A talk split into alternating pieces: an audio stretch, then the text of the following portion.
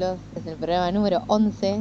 Ya pasamos, bueno, el programa especial de Lovecraft. Esperamos llegar al 20, calculo que va a ser el siguiente especial, tal vez antes, no vamos a prometer nada. Pero bueno, hoy tenemos un programa regular con, bueno, con los de siempre, salvo el tío, que no, no nos pudo acompañar nuevamente porque él está teniendo unos problemas técnicos, si se quiere, personales. Mandás un saludo. Pero eh, bueno, como siempre están conmigo eh, el viejo Frank.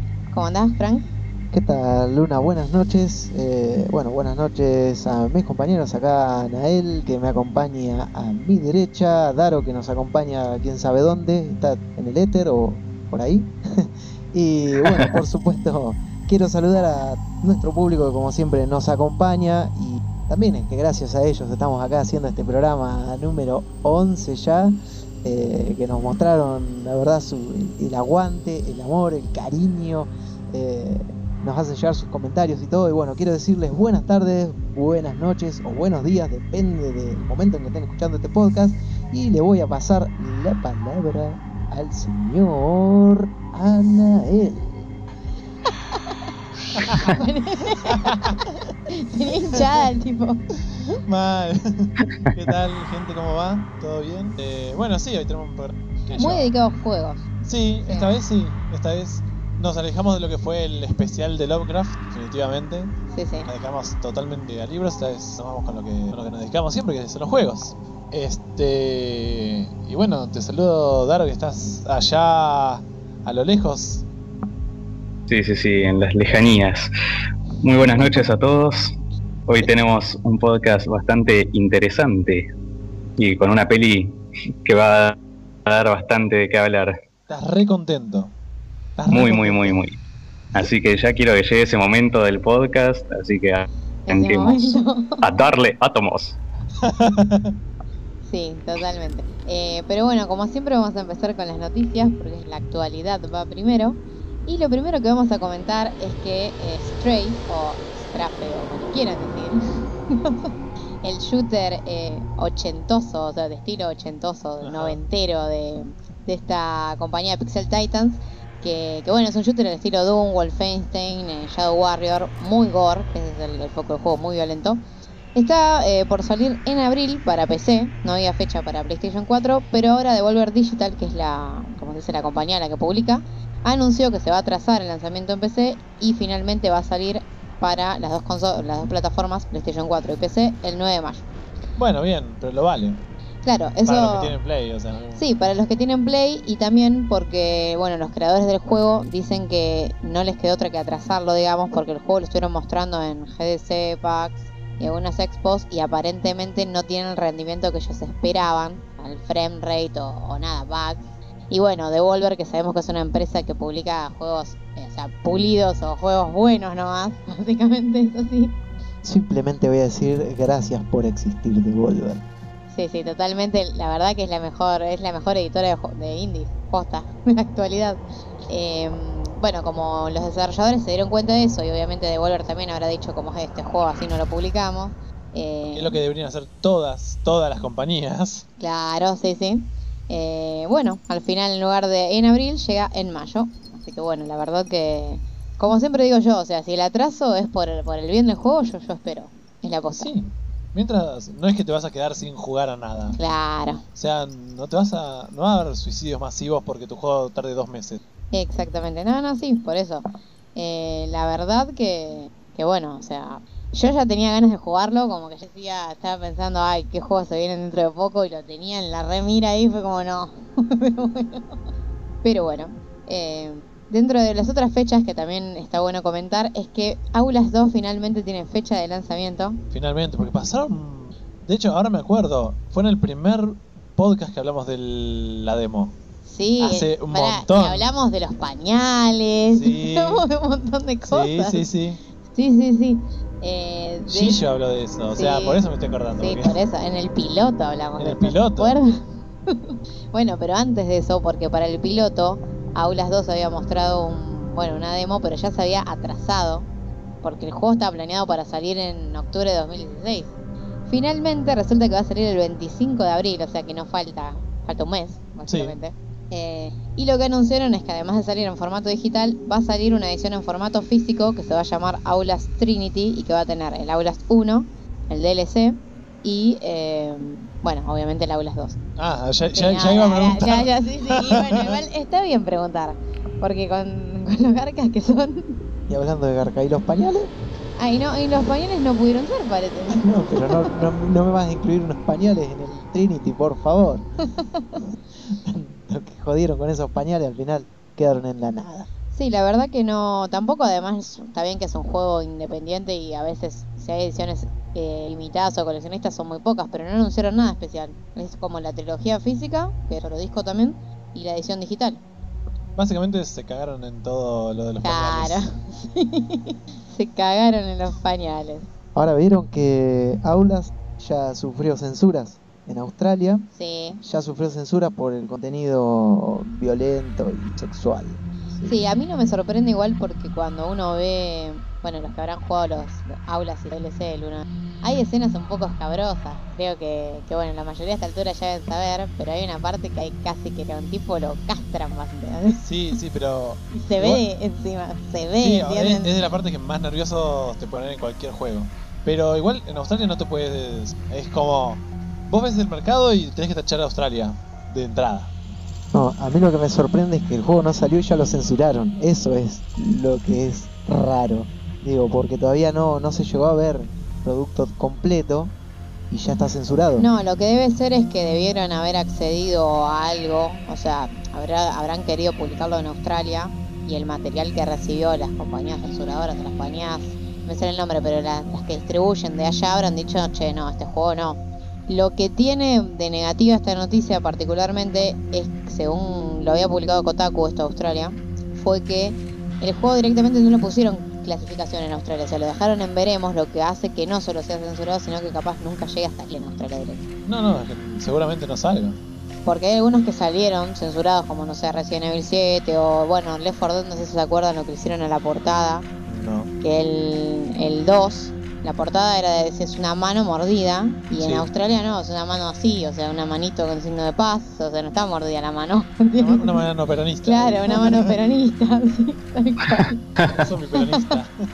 Eh, Australia igual siempre, como dice bien Anael, siempre censuró juegos, esto no debería sorprender a nadie, pero Lo cual es un bajón porque si de un día para el otro te podés mo- morir picado por un bicho ahí, encima que te censuren los juegos es como, viste, en- Es que eso es lo gracioso porque es como que tienen es tienen unos monstruos más grotescos básicamente de la superficie, ¿no? Sí. Porque abajo del mar quién sabe uno que hay. Pero y no, no. He sabido que si te vas a Australia tenés que hacer el testamento Sí, Sí. de la cantidad de bichos que te pueden matar. tipo una araña, puedes estar durmiendo y una araña, no te levantás, ¿entendés? No sabes que es una araña A ver, te, te puede matar un canguro cuando Tienen araña de, de mascota. Sí, te puede comer los koalas, viste, de noche. la verdad que no.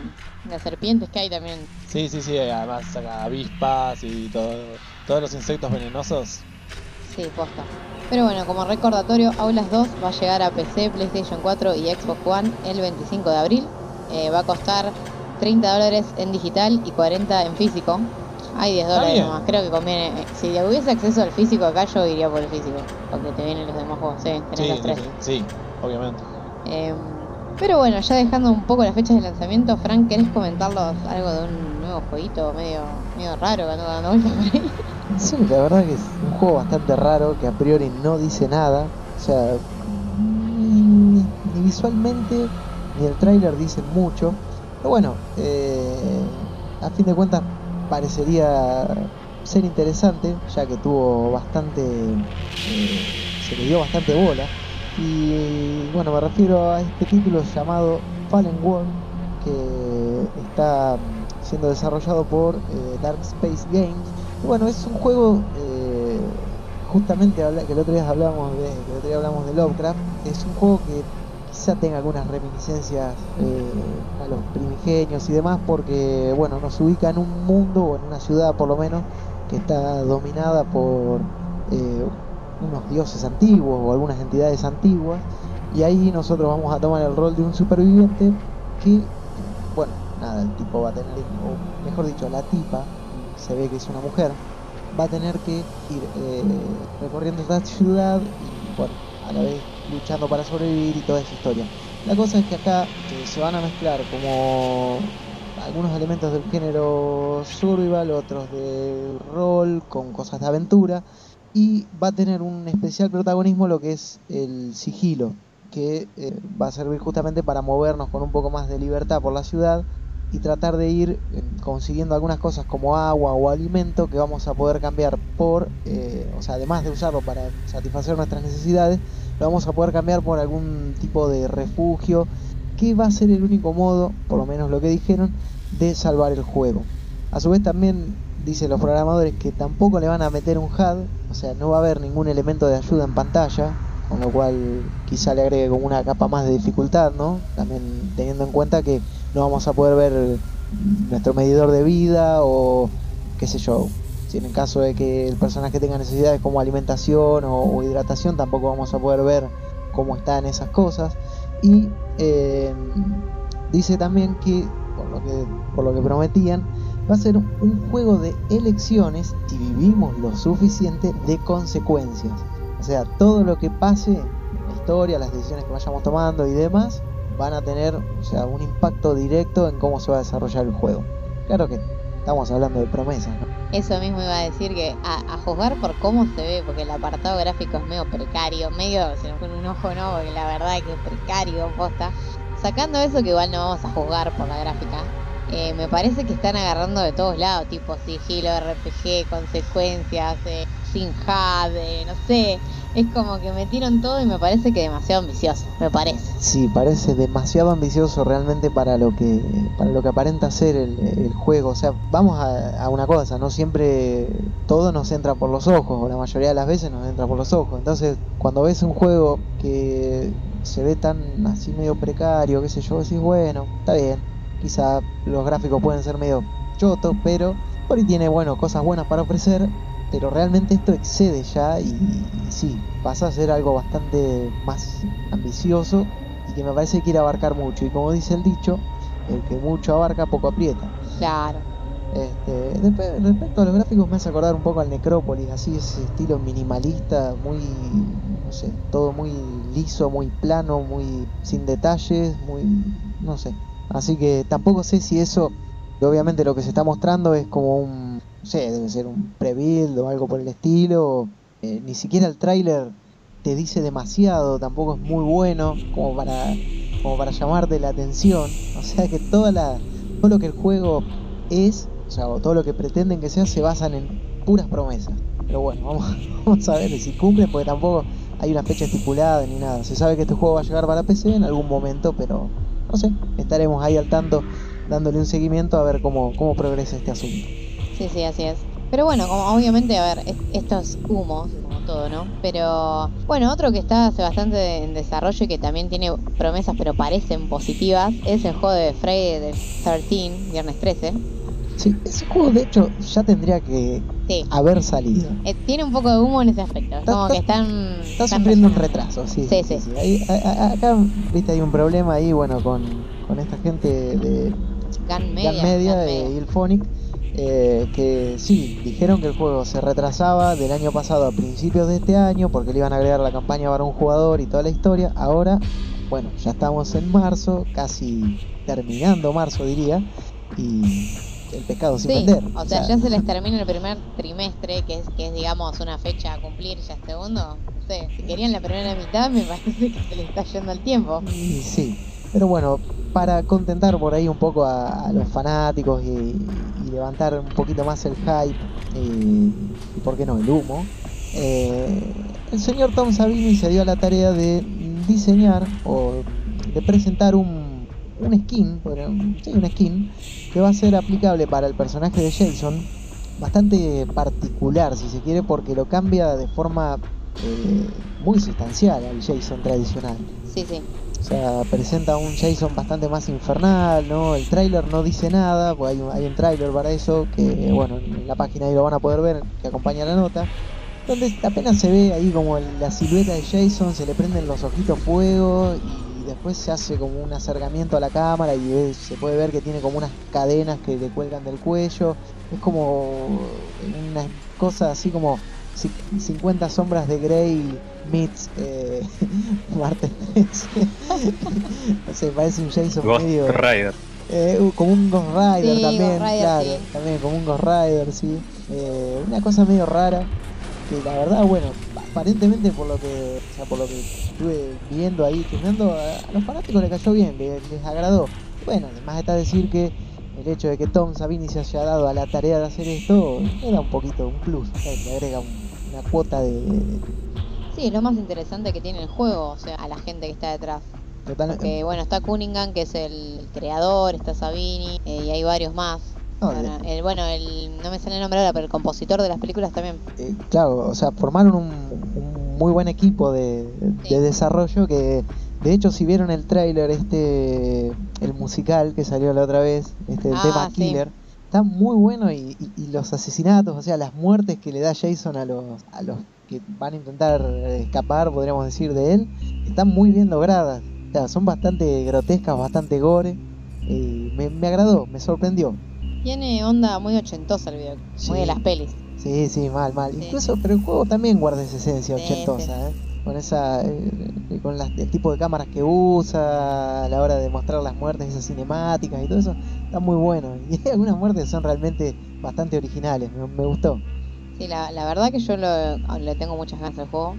Porque lo que sí se nota de los primeros gameplays que mostraban hasta ahora que avanzó bastante Sí, el sí, O sea, no solo en skins, no solo en promesas, se nota que las animaciones, todo y lo, lo que puede hacer Jason es, es muy fanservice, está bueno. Sí, sí, sí, la verdad que sí.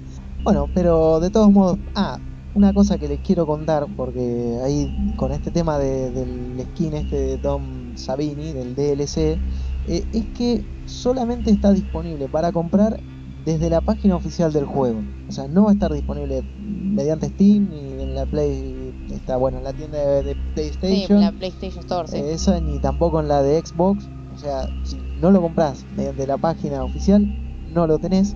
Cuesta 6 dólares. Y además del skin, bueno, supuestamente Jason va a traer un, un arma diferente, o sea, el el machete tradicional o, o alguna de las otras armas que tenga disponible en el juego que se estipula que podía llegar a ser quizá algún tipo de alabarda o algo de esto. Qué loco, ¿no? Sí, la verdad que es bastante extraño. Eh, como también pueden salir de ahí cosas bastante originales, si se quiere. Y una vez salga el juego, si no compraste el skin, alpiste porque no lo puedes conseguir. O sea, se dice Claro, que de no se va a vender. Es de precompra y nada más. Si no lo compras ahí, chao. Así que bueno, creo que es como también un incentivo más a decir a los fans, che, compren ahora o se lo pierden, ¿eh? Jódanse. Para mí lo que está bueno es que lo vendan por la página porque es de- básicamente es directo de los desarrolladores la plata. Claro. Sí, Porque, sí, o sí. sea, si bien es un curro como todo lo de precompra, por lo menos sabemos que les va a ellos y no es que, sí, sí, que hay muchos que hay intermediarios. intermediarios como Steam, no sé. Totalmente. Está bueno. Pero bueno, ahí esto es lo que el señor Tom Savini hizo y bueno, habrá que esperar a probarlo cuando tengamos el juego en nuestras manos. Claro.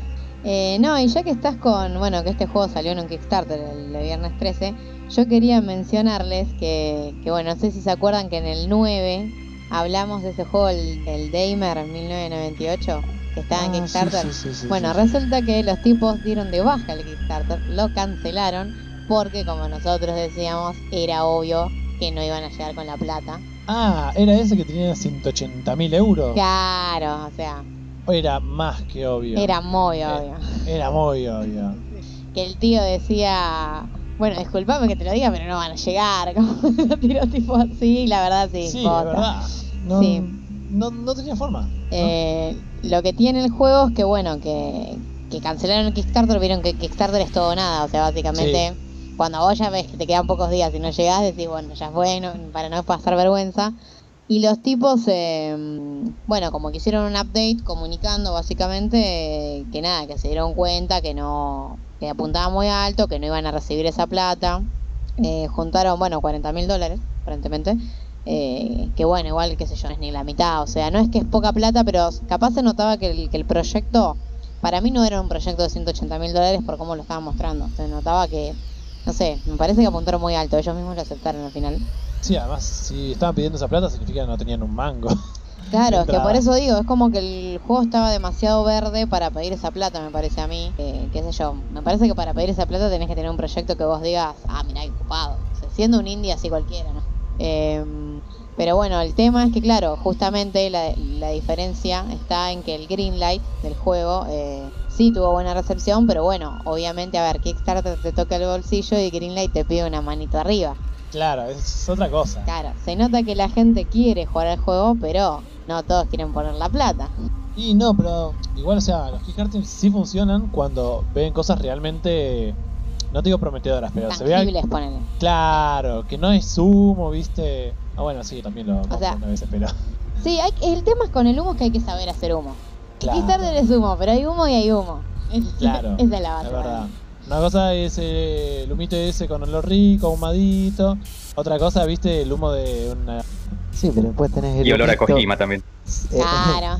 Sí, pero después tenés el humito rico, el que te está haciendo ahí el asadito, ¿viste? Y te trae, te trae con el humito, y dicen, uy, mira qué rico, todo lo que vas a poder comer, qué sé yo, y después es terrible porquería.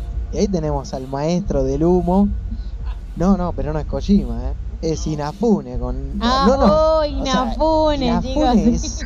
es, un maestro. Lo que hizo con el Mighty número 9 es Qué o sea, tipo, hijo de puta. La verdad, boludo. el tipo...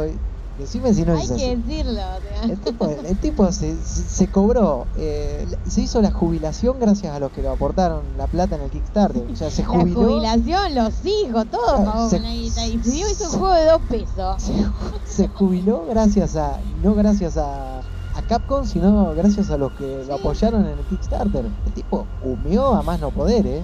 Humeó Pasa a más que- no poder. O sea, Inafune mucho que no se lo entiende, porque sacando Mega Man ha hecho juegos copados, qué sé yo, ponele que también estuvo metido en el record. Sí, eso es lo que yo no puedo Eso es lo entender. que yo no entiendo con Inafune, que... Dicen que ahora está vendiendo monorrieles. No, no me, no me extrañaría. De, de Inafune no me extrañaría. No, sí, pero por eso, la verdad que yo, todo esto de Kickstarter es siempre un humo, pero los únicos Kickstarter, por lo menos que en el último tiempo he visto que son realmente exitosos, pero de un momento para el otro y casi te diría que en el mismo día que lo anuncian se cumplen las metas, han sido con los juegos de In Exile, claro. eh, con tanto fue como el Torment y el Wasteland 3 consiguieron al toque. El- bueno, después el Pillar se fue con Obsidian El también. Pillar of Eternity 2 también consiguió al toque con Obsidian lo- el, o sea, el dinero y tampoco piden mucho.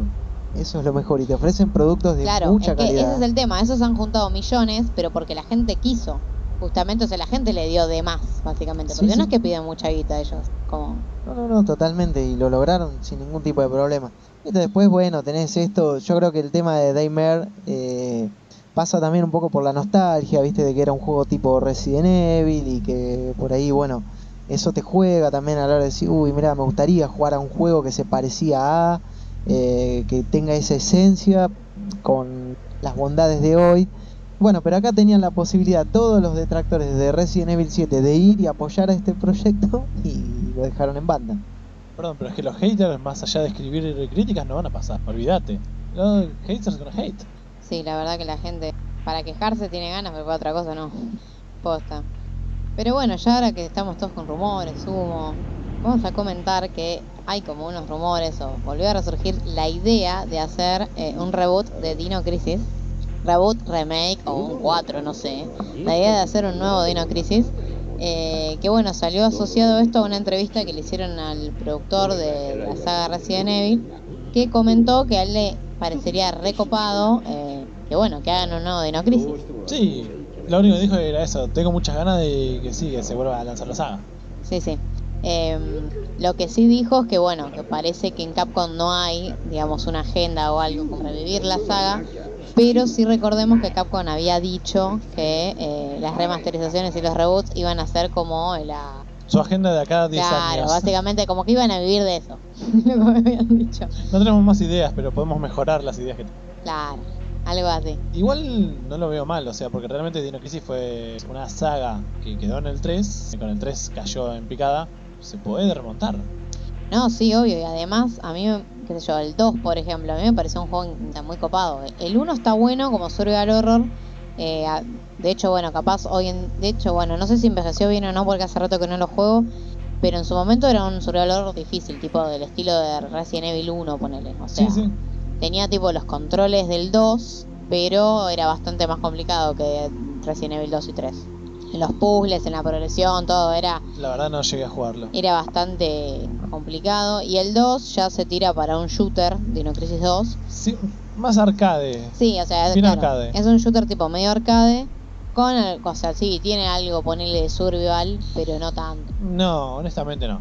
No lo Es tiene, como- pero igual no deja de ser divertido. No, no, está muy bueno. A mí el 2 me Este, re gustó.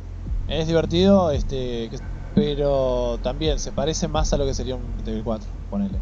Sí, sí, o sea, con todos los combos, todo eso que tiene, o sea, el estilo Sí. arcade, juntar los puntos, ir que- ganando las armas.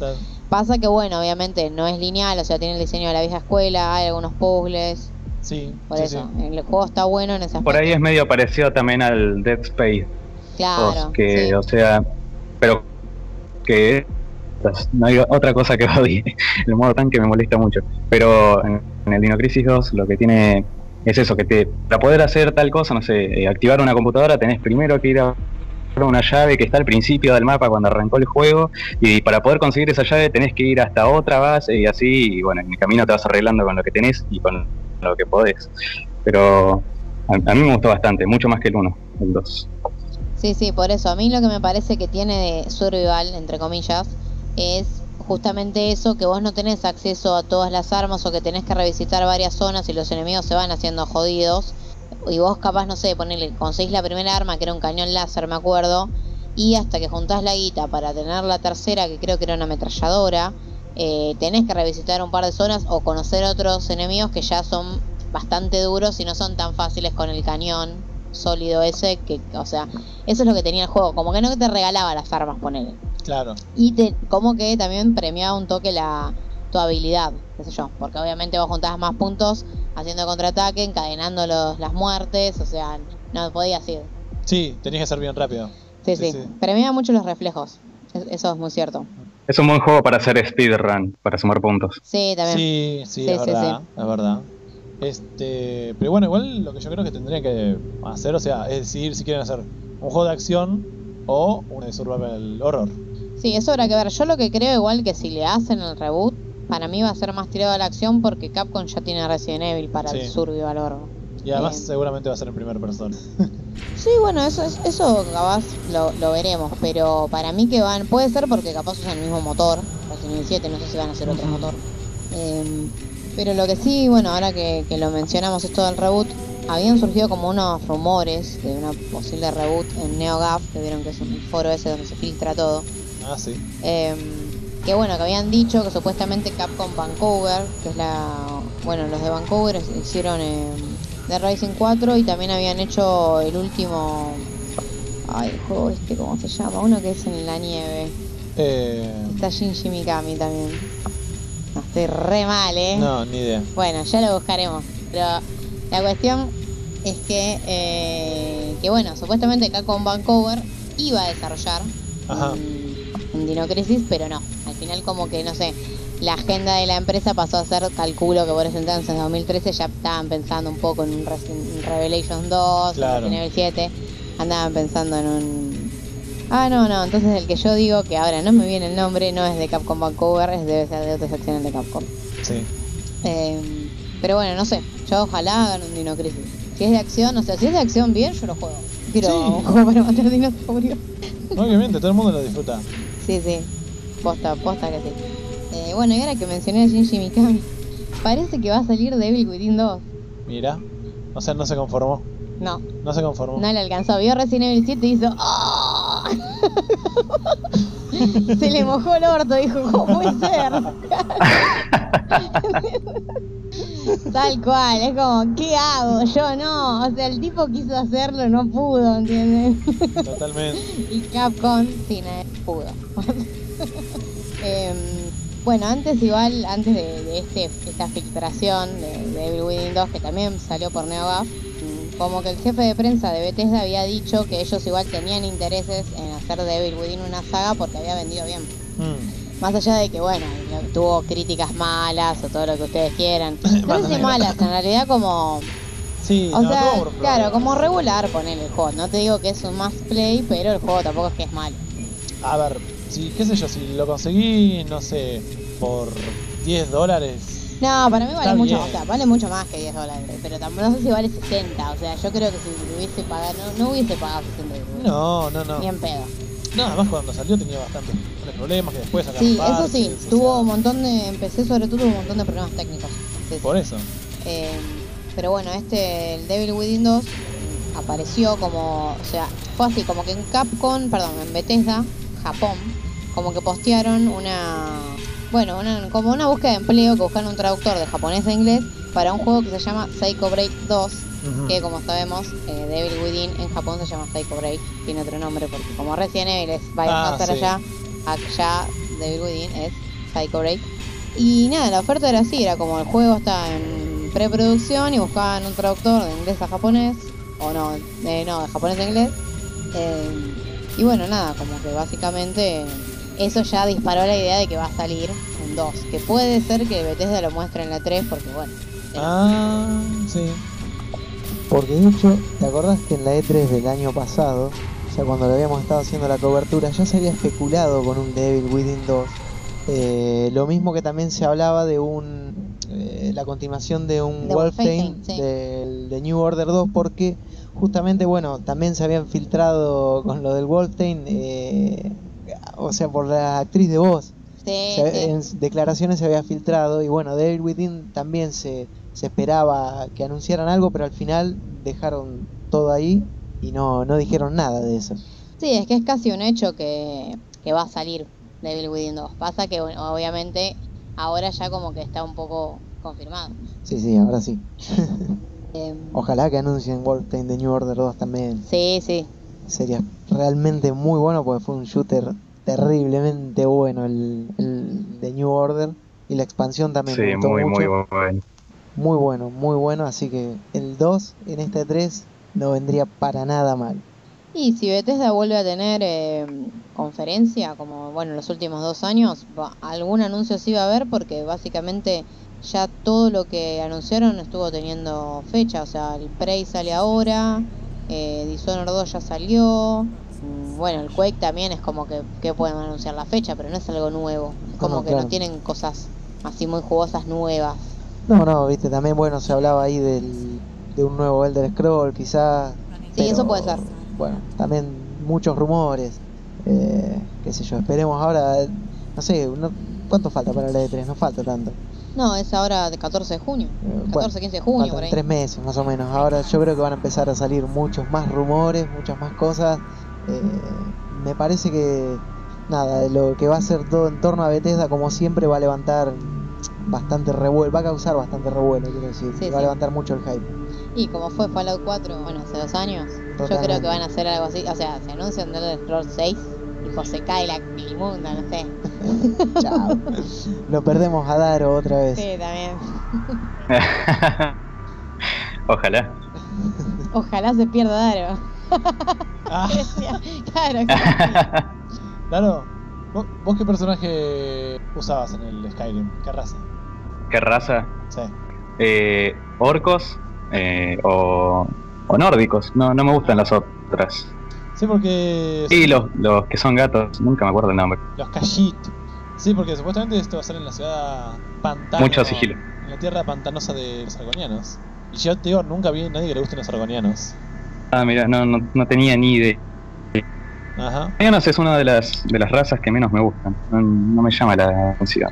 Es que el. Sí, qué sé yo. No, eh, sin irme mucho, pero. eh, básicamente solo resisten veneno y pueden respirar bajo el agua. Es como. Me, con una poción abajo del agua, cubrirse de eso. Sí, además es algo que yo siempre le critiqué al Skyrim, porque si está esa raza, por lo menos deberían poner un poco más de, de zona explor- explorable que sea de agua y que haya enemigos acuáticos, aparte de, eso, de esos pescados de mierda que aparecen ahí en el... ¿Qué vendría a ser? En el HUD, jodiéndote que pensás que tenés un enemigo atrás y son pescados que están en el agua. Sí, muy simple. Sí, es que en el Skyrim no, pero que yo en Morrowind y en Oblivion tenía más un poco más de zonas de digamos para nadar, pero las zonas que tenías que estar mucho tiempo abajo del agua te daban pociones, entonces no tenía sentido. Nunca tuvo sentido. No, no, por eso es una raza media inútil por ahora. Y bueno.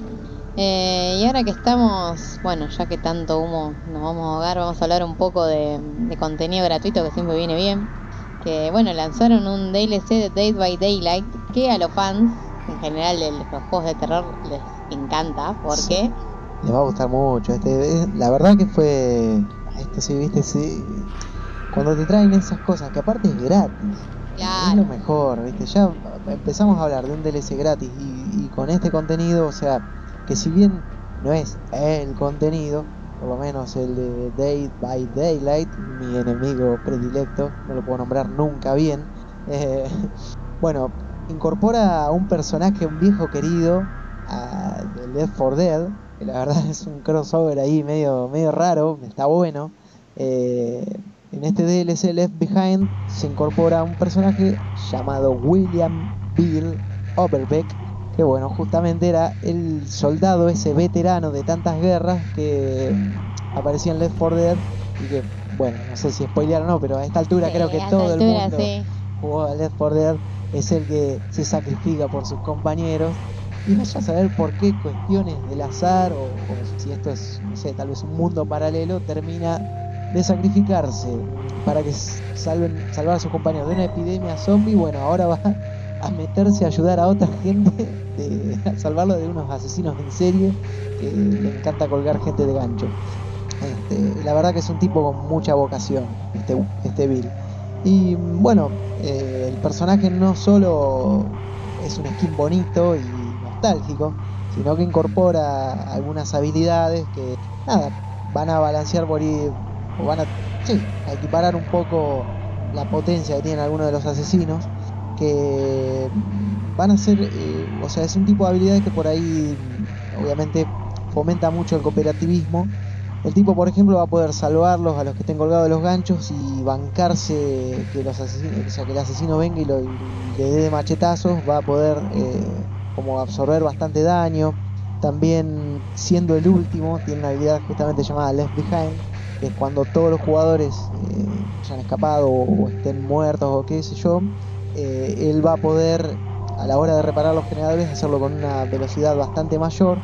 Y luego bueno va a tener eh, otra habilidad que se llama mejor dicho tiene otra habilidad que se llama unbreakable o irro- irrompible sería que eh, esto le va a permitir como sortear la muerte Eh, yo, es una edición linda, nostálgica, me gusta el personaje, me gusta que esté acá, que siga metido ahí en el, en el ámbito del survival horror y yo creo que es sí, agradable.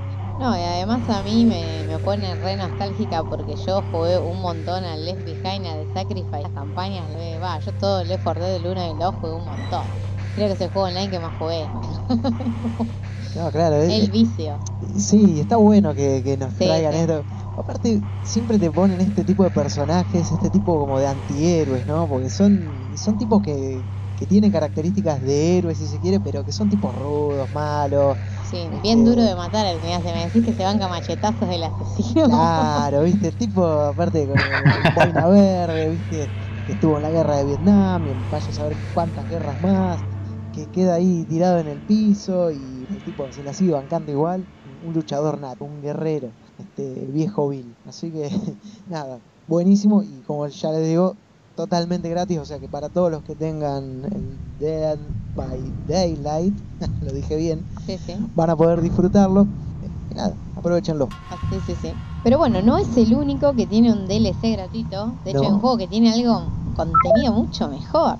No, no, y aparte, eh, o sea, no solo que tiene contenido mucho mejor, porque ah, la verdad que agrega bastantes cosas, sino que viene de la mano de, o sea, de una empresa que estuvimos hablando hoy y que hace Sí, bien las sí. cosas. Eh, Sí, la gente de Devolver Digital lo volvió a hacer Posta. lo volvió a hacer. Y agregaron un contenido muy, muy jugoso para Shadow Warrior 2, shooter que a mí me encantó, me gustó muchísimo, eh, que se llama eh, Bounty Hunt parte 1, o sea, quiere decir que va a haber más. Ah, bien, va a haber, Va a haber más, más. vicio. Va a haber más vicio.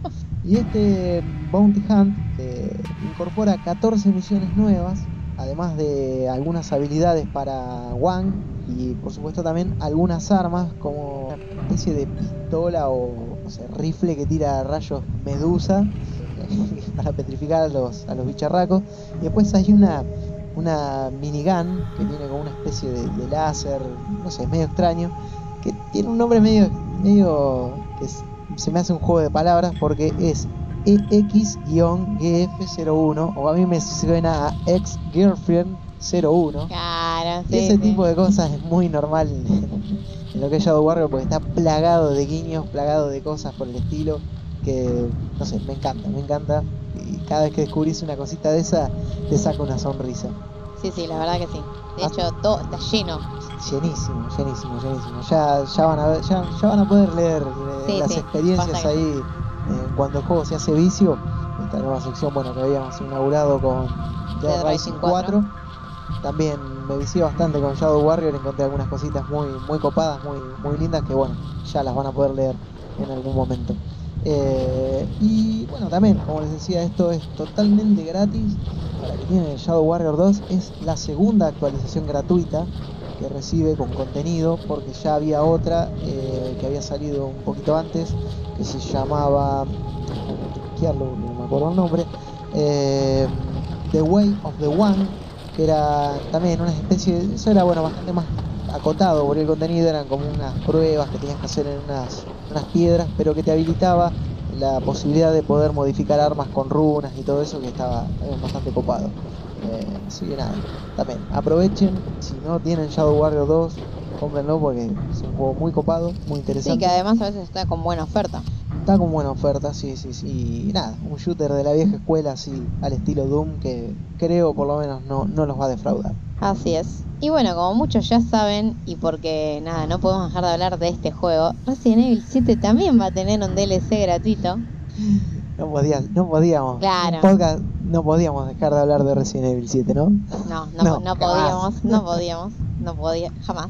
No. Si es, si es- el día que hagamos eso, saca el podcast. Ah, no, no, no, tan así no, tan así no. Pero mientras salga de contenido, vamos a hablar. Exactamente, sí, sí. Que bueno, parece que este DLC que estaría llegando en estos meses, o sea, no puede faltar mucho para que llegue porque dijeron que era la primera mitad del año.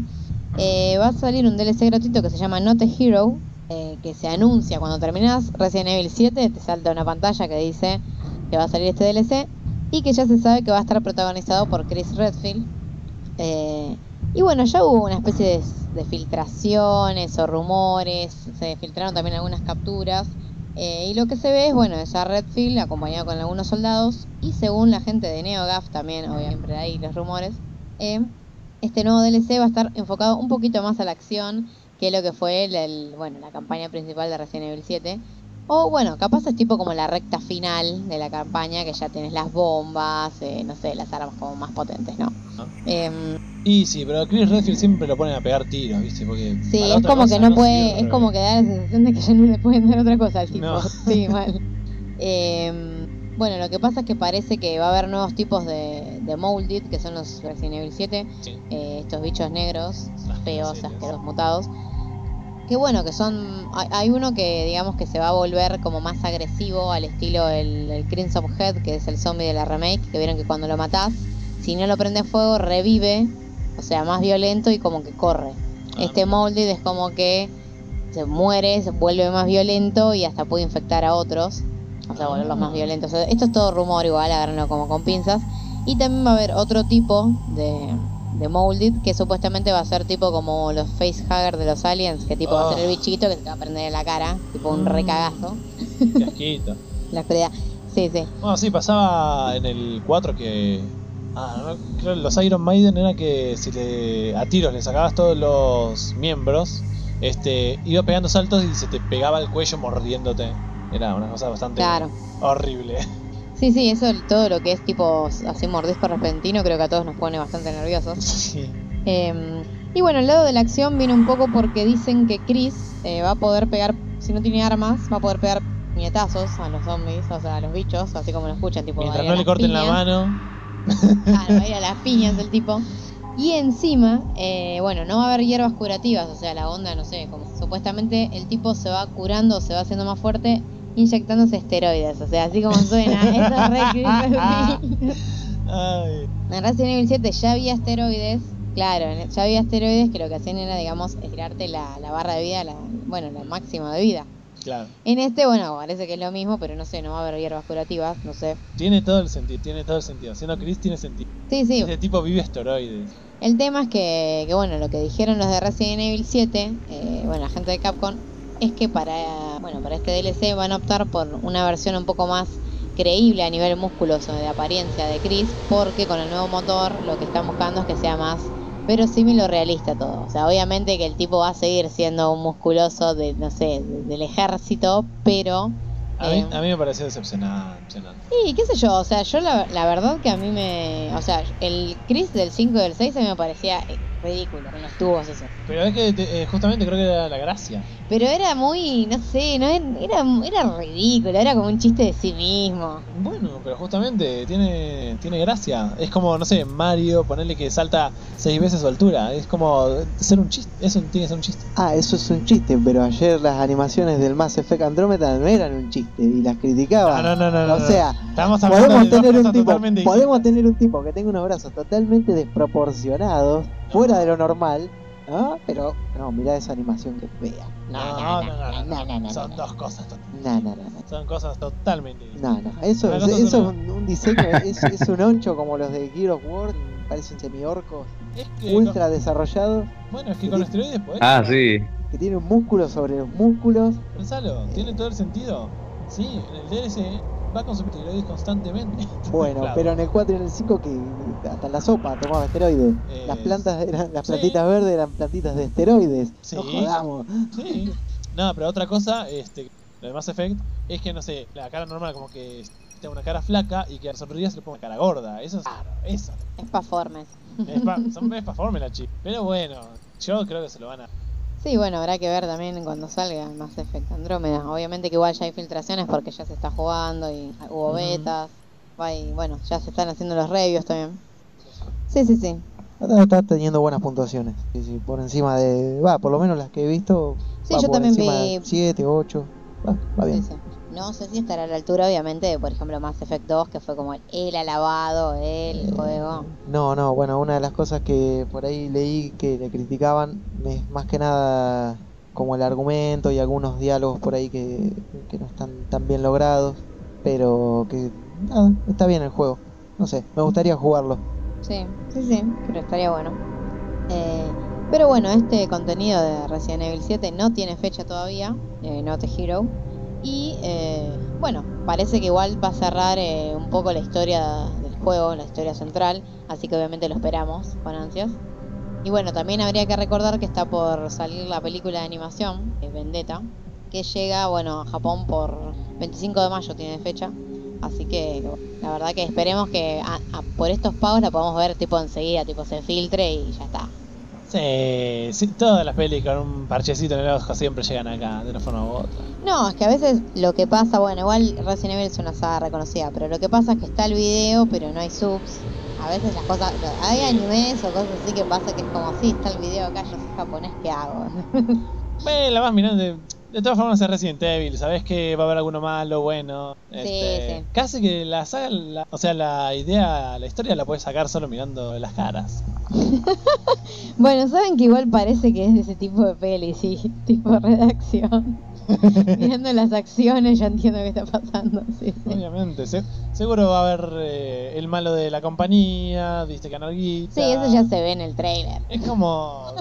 Sí, o sea, siempre es gente que quiere ganar guita, los ambientalistas que están en contra, este, sale un Tyrant, pelea final, listo. Obvio. Sí, sí. Eh, y para cerrar, vamos a comentar, eh, bueno, una noticia que, que también le va a interesar a muchos, que es que Pathologic, o sea, la remake de Pathologic, que se financió con un Kickstarter también, pero fue un Kickstarter exitoso porque me acuerdo que pedían 250 mil dólares. Es un eh, ¿eh? Claro, pero juntaron tipo, me acuerdo que en horas ya tenían tipo 70 mil y terminaron juntando 330 mil dólares. O sea, eh, la verdad recibieron eh, más de lo merecido. Y eh, bueno, este juego Pathology, que es un juego para PC que salió en 2005 y se volvió, bueno, un juego de culto. Es un juego de la empresa rusa de Ice Peak Lodge. Y el juego es raro porque es una mezcla tipo de aventura con RPG. Lo que tiene de particular es que A, a mí cuando lo jugué me hizo acordar un poco al Dark Seed, porque no sé si se acuerdan que en el Dark Seed había como un relojito que pasaba como por días, tipo día 1, día 2, día 3. Y si no hacías tal cosa en tal momento te quedabas trabado, te Ah. cagaba la vida. Sí, básicamente, sí o sí tenés que hacer las cosas en un orden exacto, en determinado orden de tiempo. Y encima, lo más gracioso es que haces, si haces todas siguiendo una guía, te quedan como 6 horas para no hacer nada. Sí, sí, o Y sea. es mejor que no hagas nada. Dark Seed, la verdad que es un juego que yo cuando lo terminé me senté con una guía en, a progresar, pero yo llegaba siempre a una parte que era como no puedo. sí, sí. Em, qué bueno que ahora salió una demo. Sí, sí, así es. Eh, salió una demo que va a seguir con una... No voy a spoilear nada de la trama principal por ahí para quienes no lo hayan jugado. Ahí que se llama The Marble Nest, que es como una, no sé, una historia quizá paralela o, o vaya a saber que transcurre ahí en este mismo universo. Y Ah, pero un- va, yo que no conozco la saga, un breve resumen del argumento, capaz, una introducción. Sí, bueno, es medio lo que lo que comentaba Flora y el juego eh, está bien, es un juego de terror que salió para PC en el año 2005 que tiene la particularidad que podemos jugar con tres protagonistas, o sea, tenemos dos, dos tipos, o Sí, sea, dos dos adultos hombres y una niña. y una sí. nenita, que bueno, eh, por distintas razones o motivos quieren descubrir o, tratar de descubrir el origen de una, de una enfermedad que, está asolando ahí al mundo, así se llama la plaga de arena. Eh, lo que tiene el juego que bueno, justamente ahí como decía Flor del, Dark Seed, también te da un límite de tiempo, que tenés 12 días, Sí, está dividido en 12 días. igual, a diferencia de Dark Seed, lo que tiene es que está, está mejor diseñado porque no es que tipo que te trabas o algo así. Es como que vos ten- van avanzando los días y hay un límite de tiempo, pero el juego como que vos vas, vos haces lo que llegas a hacer básicamente. Es como realista en ese sentido y obtenés ciertos finales o, o ciertos progresos o ves ciertos sucesos de acuerdo a lo que hayas hecho. Como el Fallout 1, digamos. Sí, pero más raro igual, o sea, no exactamente porque Fallout 1 es bastante, si se quiere es como más lineal, esto es como... Sí, porque Fallout 1 en realidad lo único que tenía, la única misión que tenía tiempo era la de conseguir la bomba de agua, o sea, el chip de agua purificador. Luego que conseguías el chip, que era lo primero que tenías que hacer, ya nada más te regía el tiempo. O sea, luego vos podías hacer lo que querías todo el tiempo que se te antoje jugar. Ah, va, no sé, porque recuerdo como que si no hacías eso en tanto tiempo, como que tenías un final u otro, ¿viste? bueno, final bueno, malo. Bueno, no, sí, pero a ver, justamente, viste, cuando vos te, te sacaban del refugio, qué sé yo, para ir a buscar el chip de agua y eso, tenías como una notita que te decía tantos días hasta encontrar ese chip, que de hecho te indicaban al refugio que tenías que ir y todo, bueno, no era muy complicado conseguirlo. Luego yo me acuerdo, lo tenía de, particular o raro, que ya como la otra misión que te daban era, bueno, ir a investigar la base donde estaban los supermutantes tú ibas ahí, matabas al overseer de, de los mutantes, ya podías terminar el juego si querías. Sí, sí. Era bastante, o sea, si querías lo podías terminar en un rato. Entonces estaba, tenías que tener la habilidad, claro. Sí, obvio. Pero bueno, no, acá creo que difiere bastante el, el- Sí, por el eso, sistema. difiere en el sentido de que, o sea, vos empezás un día y no sé, tenés 5 NPC para hablarle, ponerle y 3, por decir un ejemplo, y 3 lugares para visitar y obviamente no podés hacer de acuerdo a qué hagas. El segundo día varía, que capaz se todos palmaron o un lugar no se puede ir porque está en cuarentena, no sé, por tirar algo. Entonces el juego como que te va bloqueando cosas o te va abriendo caminos de acuerdo a lo que has hecho los días anteriores. Y a ver, es difícil que cuando la primera vez que juegues entiendas de dónde sale la plaga o que la pares o que encuentres una cura. Es como que vas, vas probando también. Yo creo, viste que hoy hablamos justamente de este, de este otro juego que hablamos al, al principio, del de Fallen World. Ah, el Fallen World. Creo que se basa bastante en este, Sí, puede ser, ¿eh? Puede Por- ser que intenten hacer algo así. Por la cosa, viste, por cómo, por, por, por lo menos en, en su planteo, ¿no? Y por también por los tipos de, de elementos, o sea, de, de los géneros que toma, que lo que es este, el Pathologic tiene algunas cosas de roleo, tiene, eh, bueno, por supuesto el componente de aventura y el componente ahí medio de survival, si se quiere. Eh, no, no sé, me remite ahí como que anduvieron, che, vamos a ver qué podemos sacar de esto y ya, Sí, puede ser. La verdad no. aunque se ve más feo, claro. Sí, se ve sí, muchísimo más feo. Se ve bastante más feo.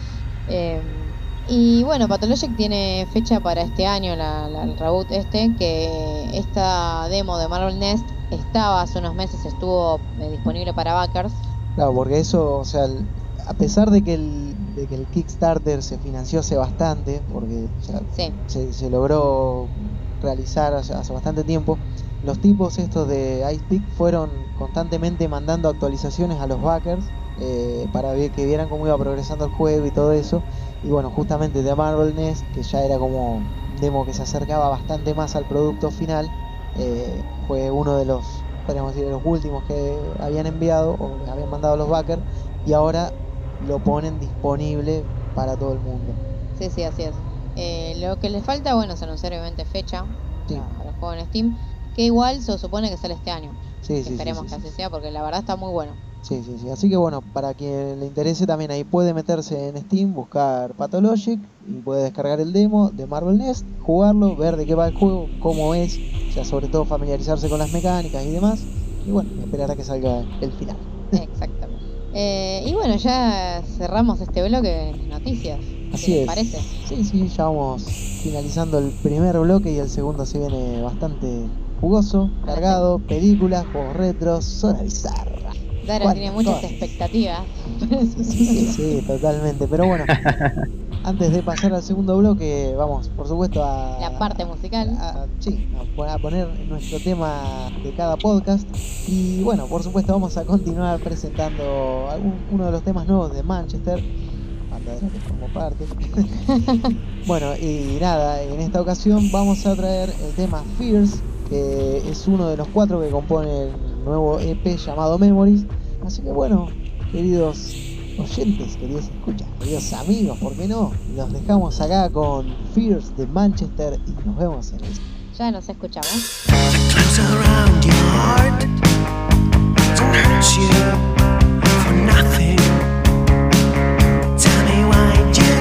A sub to feel happy. The thumbs around your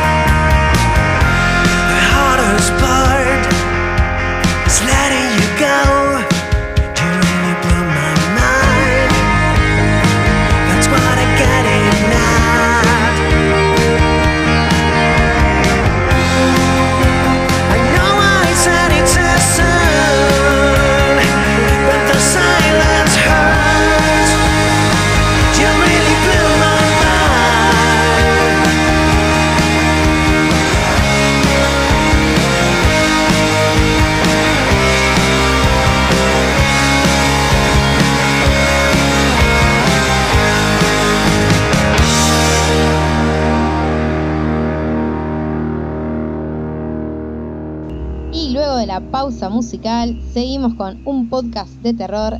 Y en este bloque vamos a iniciar hablando de eh, uno de los estrenos más interesantes de las últimas semanas, que es la película Logan, un bueno, un nuevo capítulo en todo esto del universo X-Men y particularmente una nueva película protagonizada por Wolverine, eh, uno de los más queridos. eh, Eh, por Lobizón.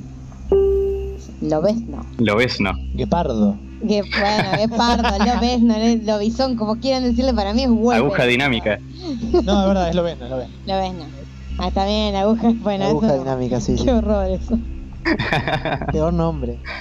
Em, No, hay otro peor, Emilio. Sí. Bueno, eso ya chao. Sí, sí, sí, sí.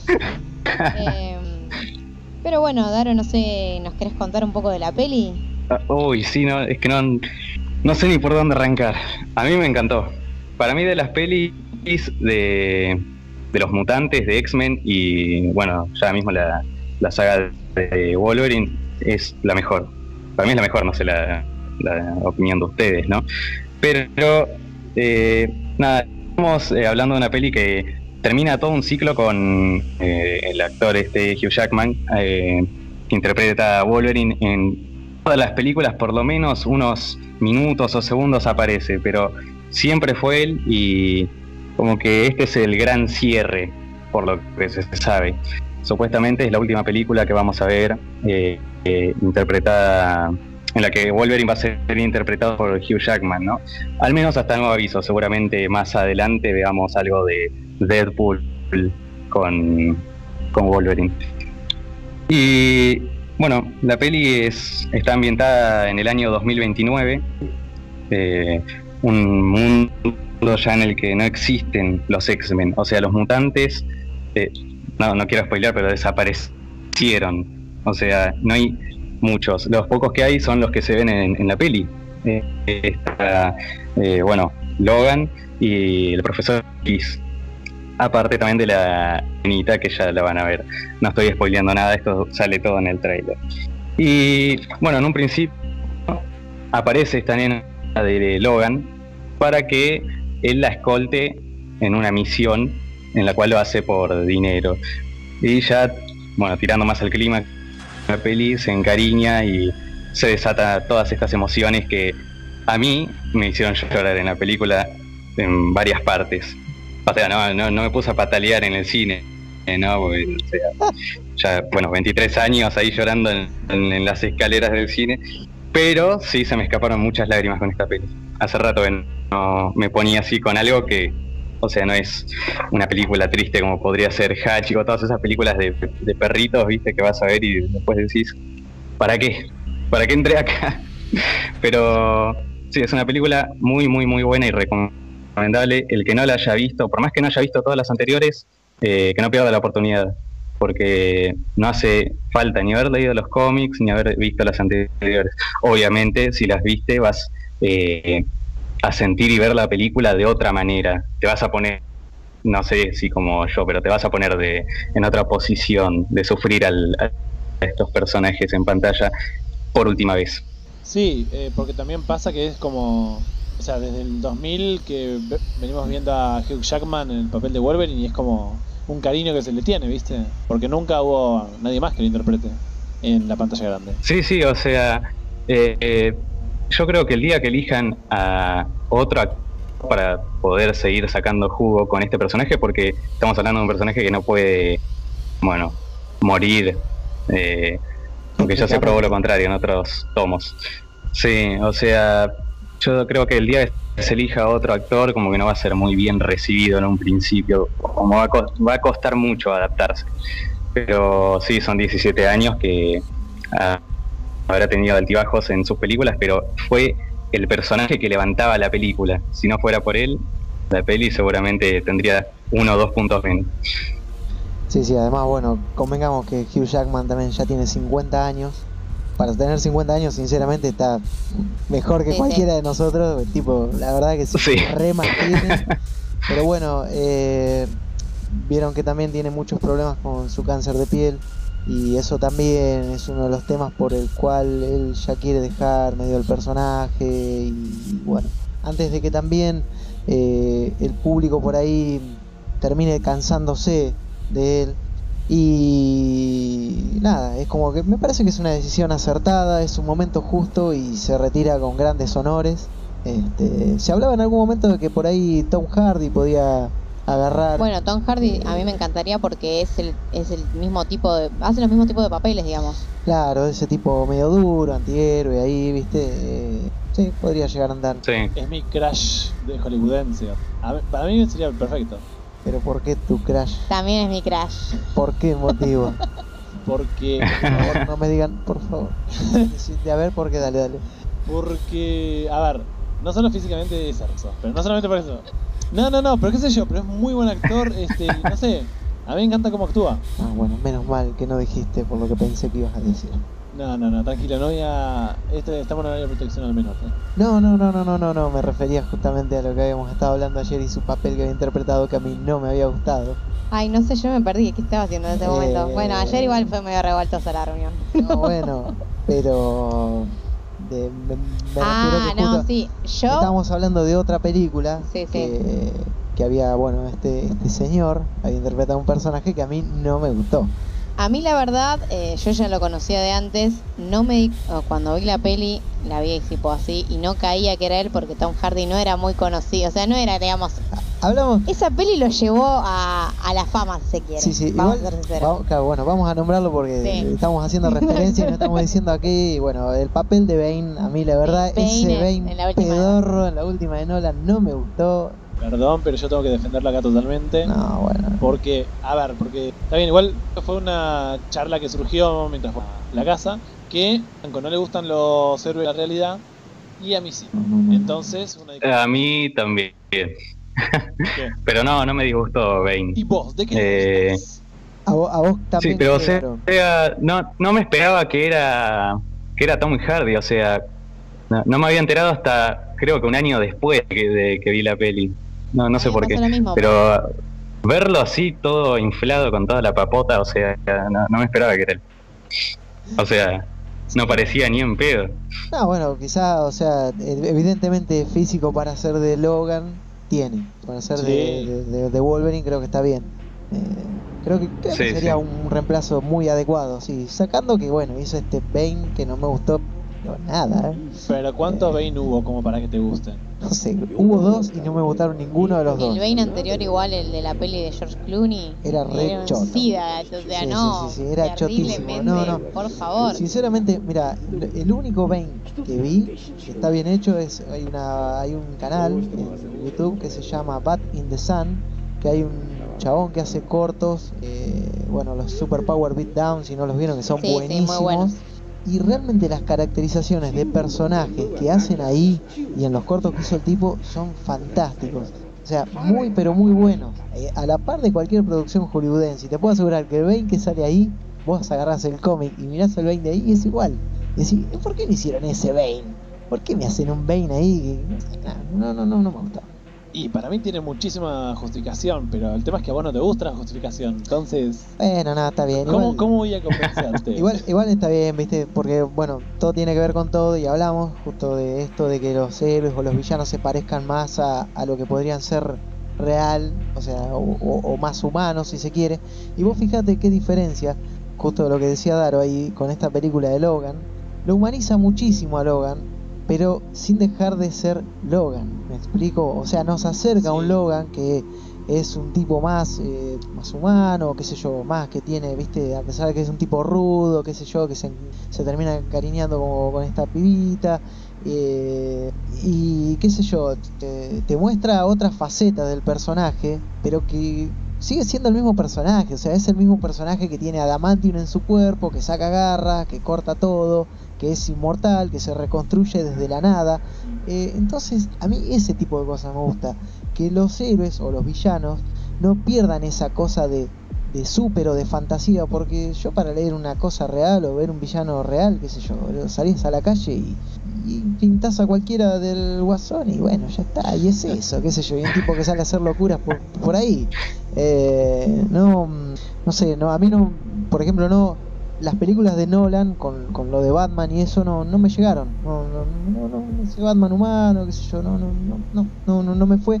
Pero coincido acá con Daro. En el caso de Logan sí te llega, pero no sé, pero no pierde la cosa comiquera, heroica, fantástica.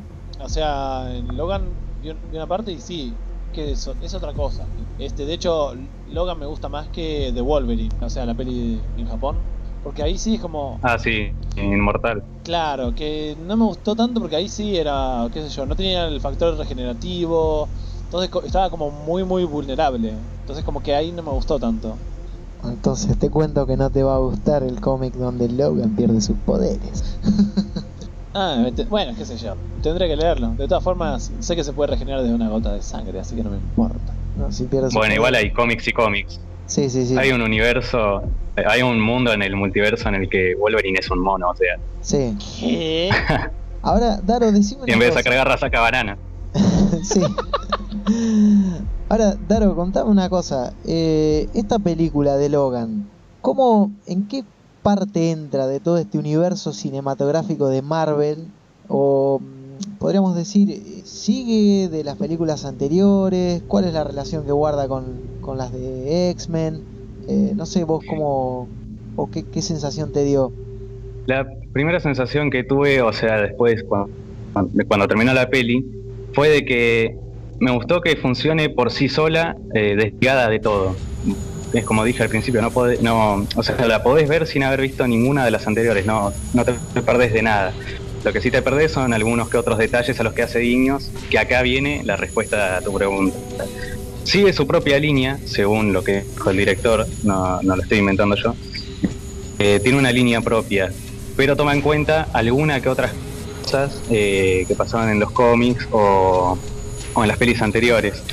Eh, si me permiten voy a decir una cosa chiquita que no cambia nada la trama porque está ahí, es un objeto, es como un florero que está atrás. Te No sé, permitimos. Bueno, en un momento eh, se lo enfoca y eh, a Wolverine y en una parte se ve la katana de, de la japonesa esta con la que anda en la segunda peli. Pero solamente es ahí como diciendo, eh, esto sucedió. No como lo viste seguramente, de otra manera, pero sucedió. Y así con un montón de otros detalles, que son así muy, muy chiquitos. Como, como pequeños easter eggs, podríamos decir, o cositas escondidas ahí que hay, es cierto eso. Sí, sí, es muy para eh, los ojos atentos que estén en el cine, o para aquel que tenga la peli la mil millón de veces. Sí, sí, sí. Eh, y bueno, y así como esos detalles que rememoran a, a películas anteriores, eh, también algún que otro diálogo entre Logan y el profesor X, o eh, qué sé yo, Logan con alguna frase que tira que vos decís, ah, me parece que está hablando de esto que pasó, no sé, en X-Men 1, por ejemplo. Son referencias chiquitas que está buenas, que está bueno que estén ahí, pero sigue su propia línea la, la peli. No, no, no está atada a la fuerza. claro, yo. Y así como eso, eh, bueno, como sabrán, está tiene un montón de referencias de cómics, también de las películas por esto mismo que, que dije. Eh, qué sé yo. eh, No, no, esto ya no sería spoiler porque salió la peli hace bastante. La de eh, Apocalypse. Ah, sí. Eh, ¿Vieron lo que pasa después de los créditos? O sea que, que Essex Corp agarra la, la sangre de Arma X, eso influye, por ejemplo, acá, pero no te lo muestran directo, no te dicen, ah, como tiene esto, pasa esto otro. O sea, lo, lo cerrás vos mismo si, si prestaste atención a las películas. Sí, sí, sí, sí, es verdad, ese detalle tenés razón. Que, que está presente Y- cuando terminan los créditos. Sí, sí.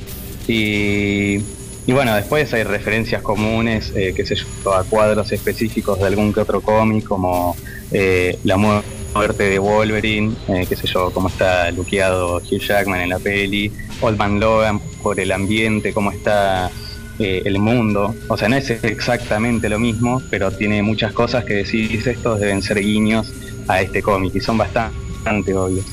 Eh, nada, qué sé yo, eh, más allá de los errores de continuidad que tiene el universo cinematográfico de los mutantes, Sí, eh, son películas que se dejan ver. Tenés que ser muy, muy hincha pelotas para, para fijarte en todas estas cosas, ¿no? Pero en esta Logan, eh, como que todo cierra, queda todo casi perfecto, está muy bueno. sí, sí, sí, coincido en eso que, eh, bueno, por empezar, coincido en que el universo cinematográfico Marvel es súper inconsistente, o sea, no, no se sostiene demasiado bien y hay bastantes incongruencias, o sea, en, todas sus películas, sagas que se reinician, personajes que, que, vuelven, o sea, no sé, en formas bastante extrañas, eh, pero esta película sí, me parece que acertaron en ponerle Logan eh, y no asociarla como a un canon, decir, bueno, Logan Wolverine 3 o, o- o- o qué sé yo, ponerle un, un- un número, simplemente dejarla Logan. Sí, Y sí, es una película que vos la puedes empezar a ver sin entender mucho, se te explica el contexto en el que está el mundo, o sea, en, en la película, de dónde vienen y hacia dónde van. Eso me pareció, me pareció muy bueno.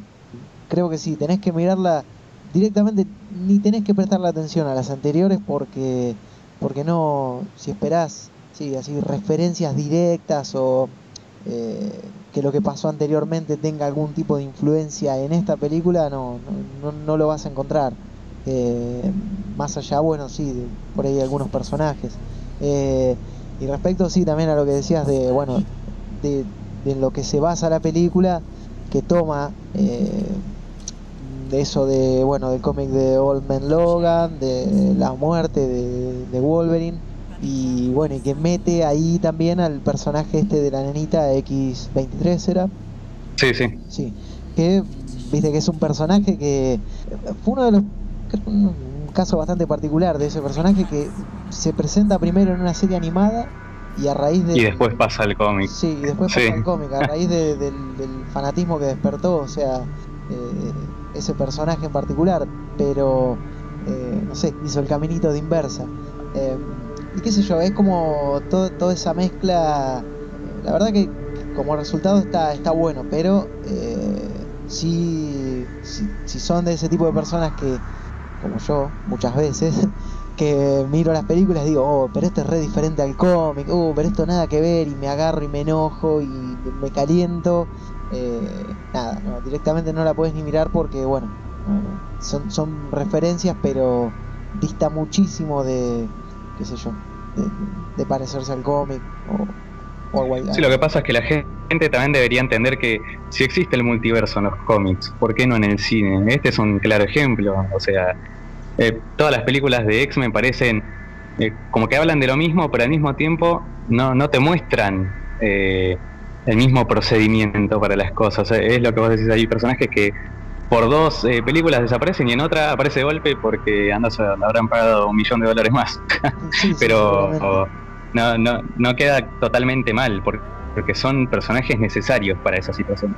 No, Y bueno, acá en, en Logan pasa eso, que no, no, no hace falta haber visto las anteriores y aparte como que ya de por sí eh, la peli se le hizo sabiendo que el público, o sea, el espectador no es tarado.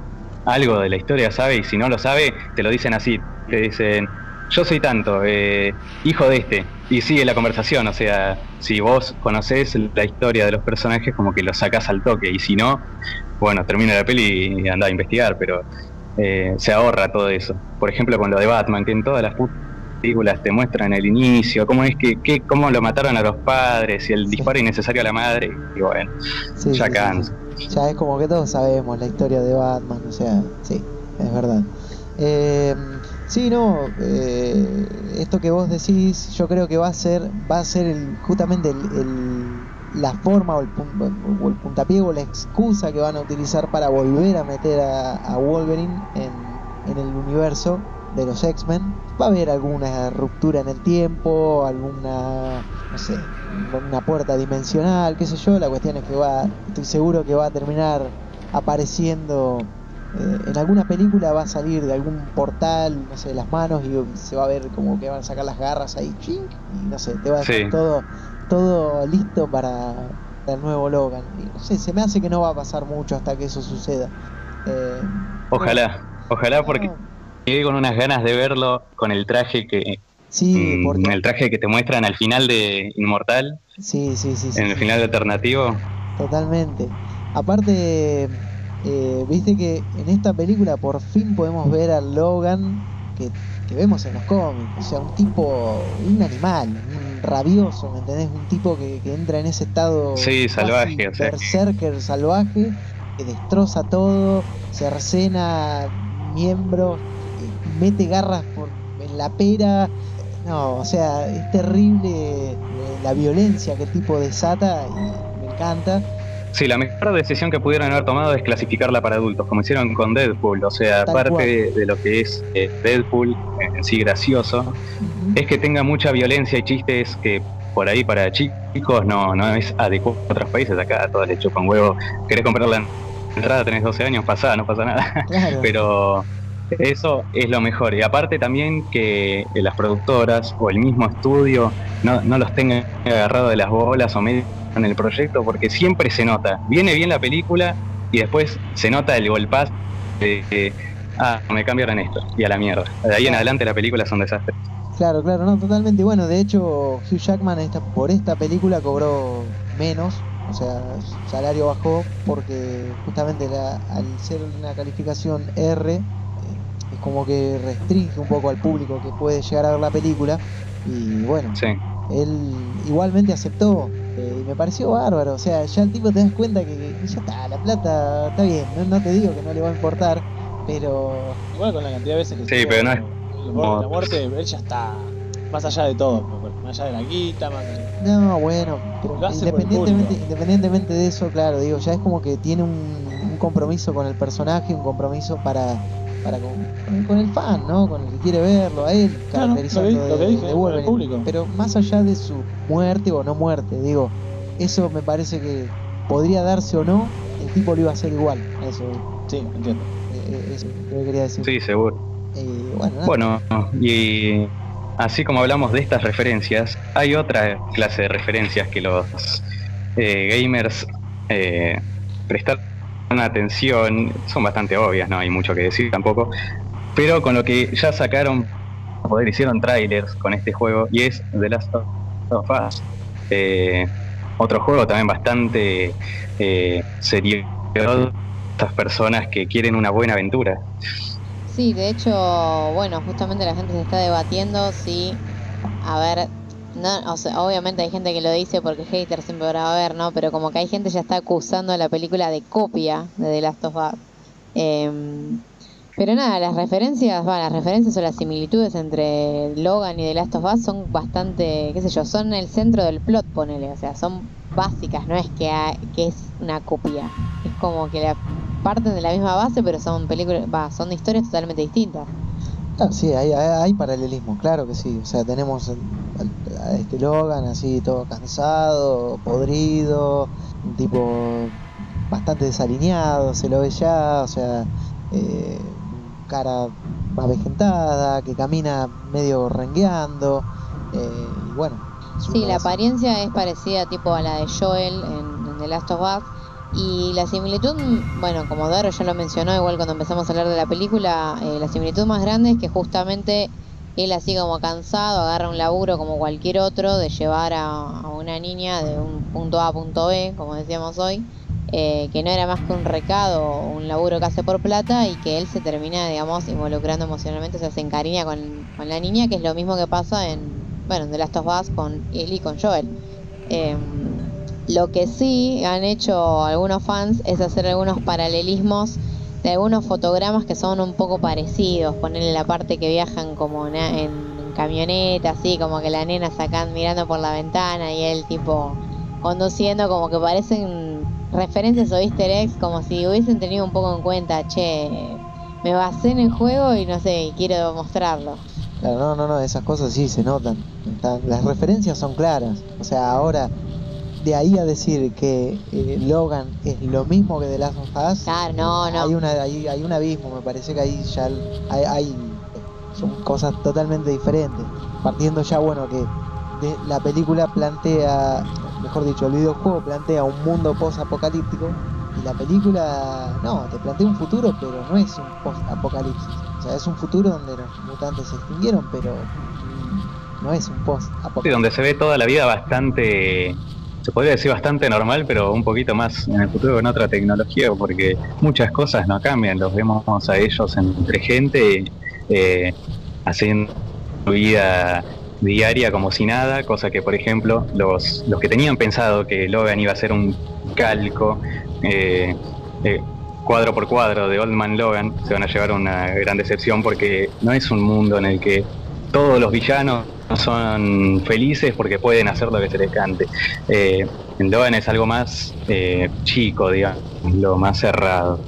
Claro, claro, totalmente. O sea, Old Man Logan es. El cómic es como, como una película de vaqueros, un western, básicamente.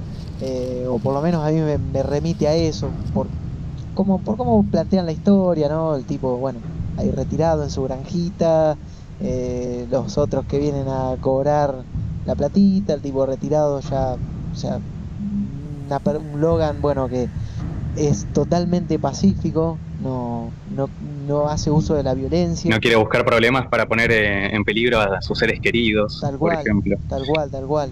Este, y bueno, qué sé yo, es como que sí, en la película eh, es un poco de eso, pero sí, más chico, más acotado. Sí, sí, obvio. Igual como que está bueno porque va que hayan ido por este enfoque así post-apocalíptico, nada que ver, porque va, para mí lo que más me interesa de esta película en particular, más allá de que me gusta todo el universo de X-Men, es que la podés ver sin haber visto las demás. Totalmente. Eso es lo, lo copado. Em, pero bueno, yo ahora que estamos con esto quería recomendarles una peli que se llama em, The Girl with All the Gifts o Melanie, como que tiene dos nombres la peli, que salió el año pasado, o sea, a fin de año pasado, que también está situada en un, o sea, como The Last of Us está situada en un mundo post-apocalíptico que em, nada, fue arrasado por una infección de un hongo, eh, un hongo también similar, un cordyceps de la, de la misma familia del hongo que está en The Last of Us y, como se dice, eh, lo que pasó es que, bueno, el mundo es post-apocalíptico, pero ya que, digamos, la infección arrasó bastante, o sea, la humanidad está como bastante destruida, como en The Last of Us, tal cual. Eh, y bueno, la cuestión es como que eh, en este futuro, como que a los militares, o sea, el gobierno está investigando a la primera camada de chicos que nació, digamos, eh, en ese mundo. Y se nota que la mayoría son eh, mitad infectado y mitad humano, o sea, como que tienen una faceta humana, digamos, eh, pueden aprender a escribir, pueden hablar, pero que se alteran con ciertas eh, sustancias. Cuando tienen contacto con algún humano o en ciertas situaciones como que se alteran y cuando se alteran, digamos, hormonalmente, sacan esa faceta eh, zo- zombificada o de infectada, violenta, que quieren comer carne, como que no, no entran en sí, digamos, como que no tienen... eh, como no tienen control de, bueno, de los instintos, básicamente. Se vuelven como animales muy violentos. eh, y en todo este marco así como que, que bueno, la protagonista, protagonistas es como, son cuatro, son un grupo de do- dos soldados, eh, una investigadora que la interpreta Glenn Close, que es la única actriz, digamos así como destacable del elenco, y la protagonista que es una, una maestra como que es la que estaba destinada a enseñarle, digamos, a estos chicos en mitad zombie, mitad humano a, a escribir, o como la que les da clases básicamente. Y como que ella se encariñó con la chica esta Melanie, y como que básicamente ella era como la indicada por, por un tema de fisionomía, eh, que digamos el personaje de Glenn Close, la científica, en- entendía que si la abrían, o sea, si la sacrificaban, como básicamente pasa un poco en The Last of Us, podían llegar a encontrar la cura para todo este hongo que atacó la, la población. El tema es que, bueno, la cuestión es que la nena se escapa, la maestra la sigue, la científica lo sigue, los milicos también, y van todos juntos como a vagar por ese mundo así post-apocalíptico, y la sensación o todo eso es bastante deprimente al estilo de Last of Us también, y está bueno. La peli para mí está buena porque dentro de lo que es zombie, es tipo como Train to Busan, que es como un aire fresco, como decir, es algo distinto. O sea, es un drama ante todo, pero un drama así, o sea, es un drama copado, impactante, que tampoco sigue, porque cuando uno piensa en zombies y drama piensa en The Walking Dead, pero no, como que tampoco está del lado tan gastado. Está, No, está buena. Pero la ha- película. hay mejores películas. Sí, sí, O sea, aquello 21 días después está mucho mejor. sí, 28, sí, 28, 28, sí, sí, perdón. sí. Eh, lo que tiene es que, claro, The Last of Us fue como que la que inició, de, perdón, The Walking Dead fue el, el cómic y después la serie fueron los que iniciaron toda esta emoción por el drama con los zombies. Que, o Sí. sea, Por Sí. el- la primera temporada de Walking Dead y, y el cómic al inicio estaban muy buenos, después bueno, pasó lo que tuvo que pasar, la serie ya que no es lo Sí. mismo, el cómic no tengo ni idea porque lo dejé, era eterno, Como la serie. como la serie, sí. Ah, Pero bueno, yo esta peli la, la recomiendo mucho porque, bueno, justamente por eso, como que como drama está bueno y como así película post-apocalíptica se quiere de horror o dentro de ese género está bueno. No, pero está bueno, o sea, su- suena lo que decís, que nada de aire fresco, algo di- distinto a ver que no sea Resident Evil. Sí, bueno, la última Resident Evil. El 6, perdón. La última peli de Resident Evil sí es otra cosa muy Ah. diferente. Claro, pero está bueno, o sea, que eso. Eh, igual es estadounidense, esta que decís, ¿no? Te queda- Es británica, o sea, sí. Ah. Igual sí. No, bueno, mejor. Sí, sí, sí. Porque dentro de todo, qué sé yo, está bueno que lleguen películas de otros lados, ¿viste? Que no sea siempre sí. el mismo zombie yankee y que Brad Pitt se salve. Sí, lo que tiene, por eso digo, no tiene el foco tirado a la acción, que tienen muchas películas de zombies, sino más tirado al drama. Eso es lo que está bueno. Eh, Sí. Pero no sé, Daro, ¿querés agregar algo más de Logan? ¿Quieren agregar algo más? Eh, yo quería preguntarles a los que le prestaron atención a la intro eh, antes de que aparezca el logo de Marvel. Eh, ay, ahora que lo decís no puedo recordarlo. No.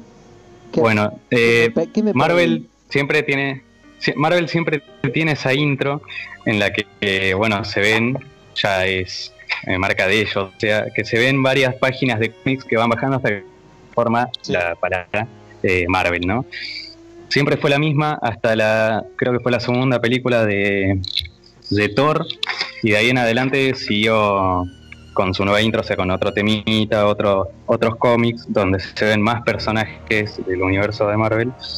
Y en esta de Wolverine, cuando la vi en el cine, pensé que había visto cualquier cosa. Cuando llegué a casa lo busqué y sí, aparecen muchas páginas de cómics, eh, específicamente de X-Men. Y investigando un poquito me di cuenta de que de- ¿cómo es que se llama? Del Fénix Oscuro. Y ya están todos especulando y se está armando medio un debate de si la próxima película va a ser, bueno, de uno de los personajes de la peli Logan, eh, o si va a ser una película más de X-Men, específicamente de, de esta etapa, de la saga del Fénix Oscuro. Más que nada para, para poder realzar la popularidad de X-Men, porque la tercera, la verdad, muy mala. y seguramente si hacen esta nueva entrega, muy buena. Después, si quieren, pueden revisar. No, no, no me estoy mandando la parte. Es No, cierto. no, o- ojalá que hagan del Fénix Oscuro porque, bueno, es una de las sagas más importantes, también es una de mis favoritas en general de X-Men. Eh, y porque yo cuando fui a ver Apocalypse esperaba, no sé, algo, va, un inicio obviamente, ¿no? Del texto del Fénix Oscuro y la verdad que Apocalypse, después de lo que fue, como se dice, Days of Future Past, que estuvo buena, Apocalypse fue una porquería. o sea, como, ¿por qué vine a ver Sí. esto? Ya partiendo desde Apocalypse, que la verdad que el, No el puedo diseño creer. del personaje ya no me gustó. Ay, no, sí. No, no, la verdad. Fueron a la Comic Con y agarraron a un par de cosplayers y un traje viejo de los archienemigos de los Power Rangers y hicieron la película. Totalmente, totalmente. O sea, el, el único momento memorable para mí de esa película es el de Quicksilver. Sí, sí, es, Ah, el sí, mejor. sí. es divertida la edición, la música, esa escena es increíble, Sí, sí, sí. sí. El sí, personaje sí, sí. ese, la verdad que las dos veces que apareció, robó mucho protagonismo y cuando apareció el, el personaje, bueno, eh, Quicksilver aparece en The Avengers, la verdad que dejó bastante que desear. Pero bueno, Ah, sí. por suerte lo reivindicaron dos veces. Maldito Kikas. Sí. Y bueno, vamos a... Buen, bueno eso de, la, de las referencias en, en el logo. Yo la verdad que no... Nunca hubiese buscado algo ahí. Una pregunta, pero el Quicksilver de los Aven- Avengers es el mismo que el de X-Men? O sea, No, no, es técnicamente- Técnicamente sí, pero no. O sea, el actor que lo interpreta es otro, pero el personaje en sí es el mismo. O sea, es hermano de Bruja Escarlata, hijo del Magneto. Y tienen historias, ori- orígenes eh, diferentes también. No, claro, porque, o sea, el de X-Men, eh, este, este actor que American Horror Story, que es muy Claro, bueno. sí. Él sí, es sí. muy buen actor. Es re buen actor el chico, sí, sí. Sí. No, no, eso sí, sí, pero bueno, el, el personaje en sí, yo me refiero no al actor, sino al personaje en sí, deja que desear cómo lo explotan al personaje en estas dos películas de, de X-Men y cómo lo usan al personaje en la de Avenger, que eso es lo que me dejó, no sé, no, no me gustó. La verdad que me, me pareció un, no le aportó nada. Por algo murió. T- Totalmente. Uy, perdón. No importa, no importa, pero sí se lo merecía. Eso nada, un inútil, aparte andaba con una zapatilla, eso. A nadie son le esas importó cosas que- igual, creo. Encima, algo que me, que me, que me molestó es que se cansaba. O sea, terminaba de correr y. Claro, ese O sea, sos Quicksilver, chabón. Quicksilver era re choto, por eso el personaje no, no, no me gustó como estuvo, cómo lo hicieron, cómo lo explotaron, no, no, la verdad para nada. Sí, no, totalmente. Eh, bueno, ¿quieren que pasemos a la otra sección? A la zona retro, sección Bueno. retro. No sé si le pusimos nombre a esto ya. te Sí, no, eh, claro que sí, y tiene cortina Sí, y todo. eso me acuerdo que tiene Así que. Así bueno, que ahí viene. Dejemos que la cortina haga su trabajo. Son juegos dignos de un museo. Viejitos, oldies, antiguos, deciles como quieras. Rincón Retro SHD. Bueno, y ahora en este episodio tenemos a Anael que nos va a hablar de el Rune.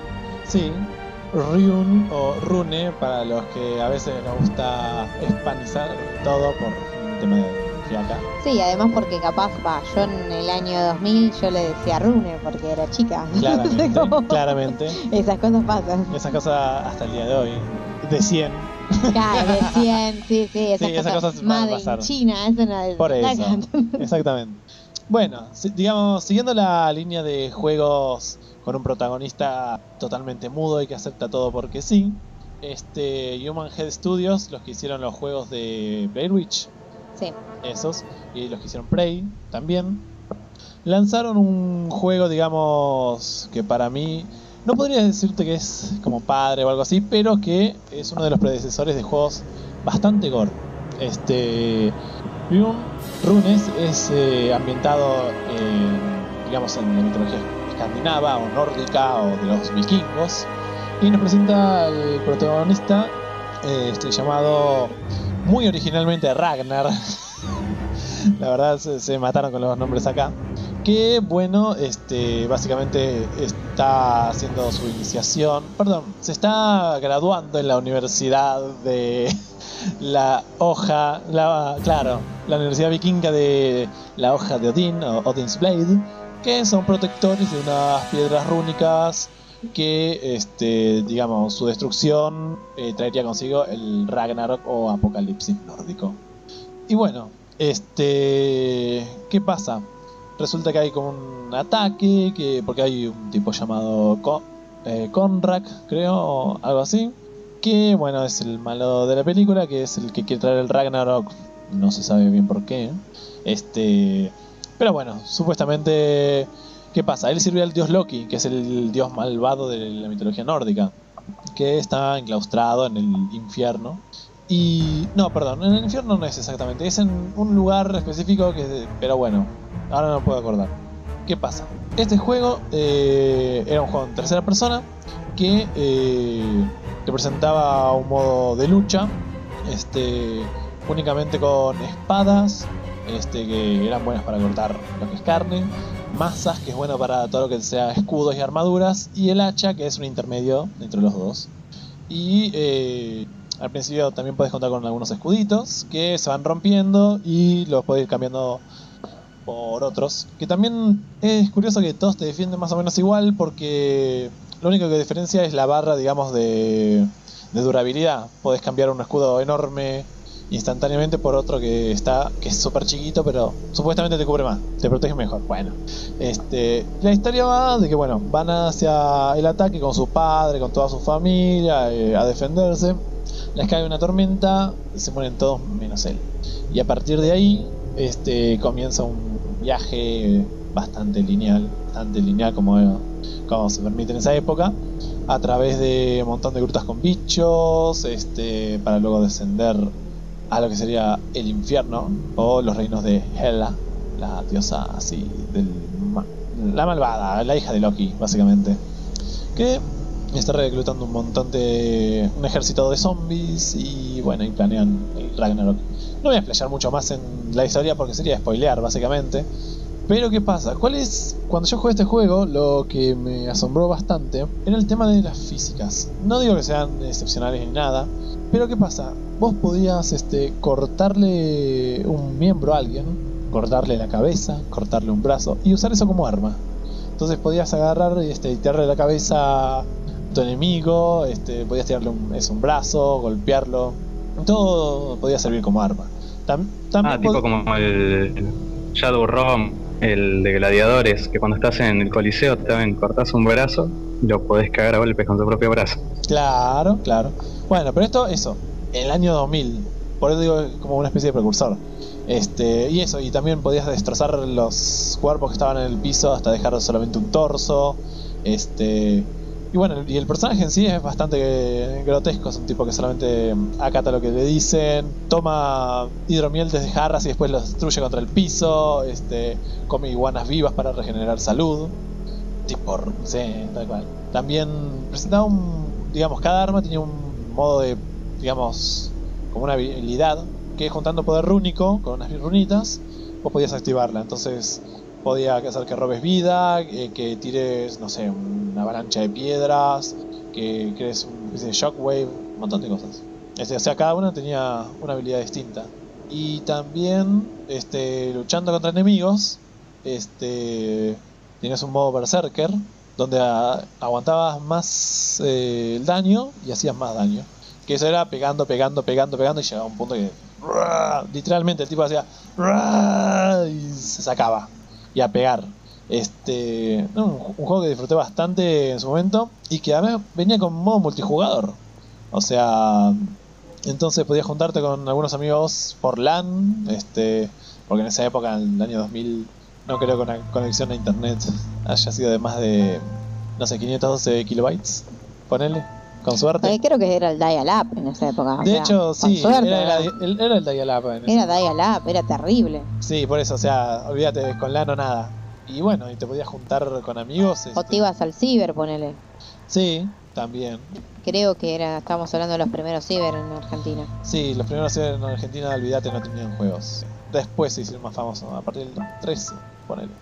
Pero eso, el Ryun básicamente un pequeño viejo recursor, precursor de los juegos así sanguinarios. Donde básicamente lo único que importaba era matar, matar y matar. Bueno, es un juego de un vikingo, o sea, es lo que uno esperaría, ¿no? Sí. Digo, de- o sea, Sí, sí, sí, pero igual... un tipo cabeza.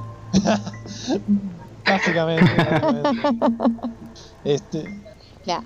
Una especie de Kratos una especie de Kratos. ¿eh? sí. en, el año 2000. Claro, tal cual. Pero eso, la verdad, un juego que, bueno, qué sé yo, además de la, tiene unos gráficos bastante decentes para la época, este, cinemáticas, etcétera. La verdad, fue bastante copado y lo incluyo en este momento retro, eh, más que nada por el gore que podía llegar a tener, que no se veía mucho, honestamente. Ah, bueno, aparte que estamos hablando de un juego que, que ya tiene sus, sus añitos, ¿no?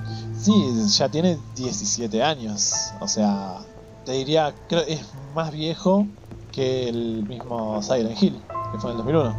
Más bien, sí, Y bueno, ahí para... salvo que me estoy equivocando. Eh, 99, primer Silent Hill. Ah, 2001, Silent Hill 2. Bien, bien ahí aportando el dato.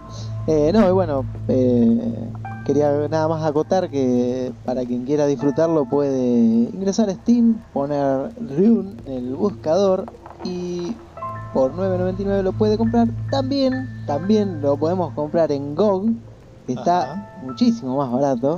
Como siempre. Sí, sí, sí, está a unos accesibles 5,50. Un re- Un regalo. Sí, nada que ver con el 9 Una ganga. Una ganga posta. Es como una ganga nostálgica. Sí, Sí, GOG siempre esos descuentitos tiene. Em, pero bueno, vamos a tomar la recomendación de Anael.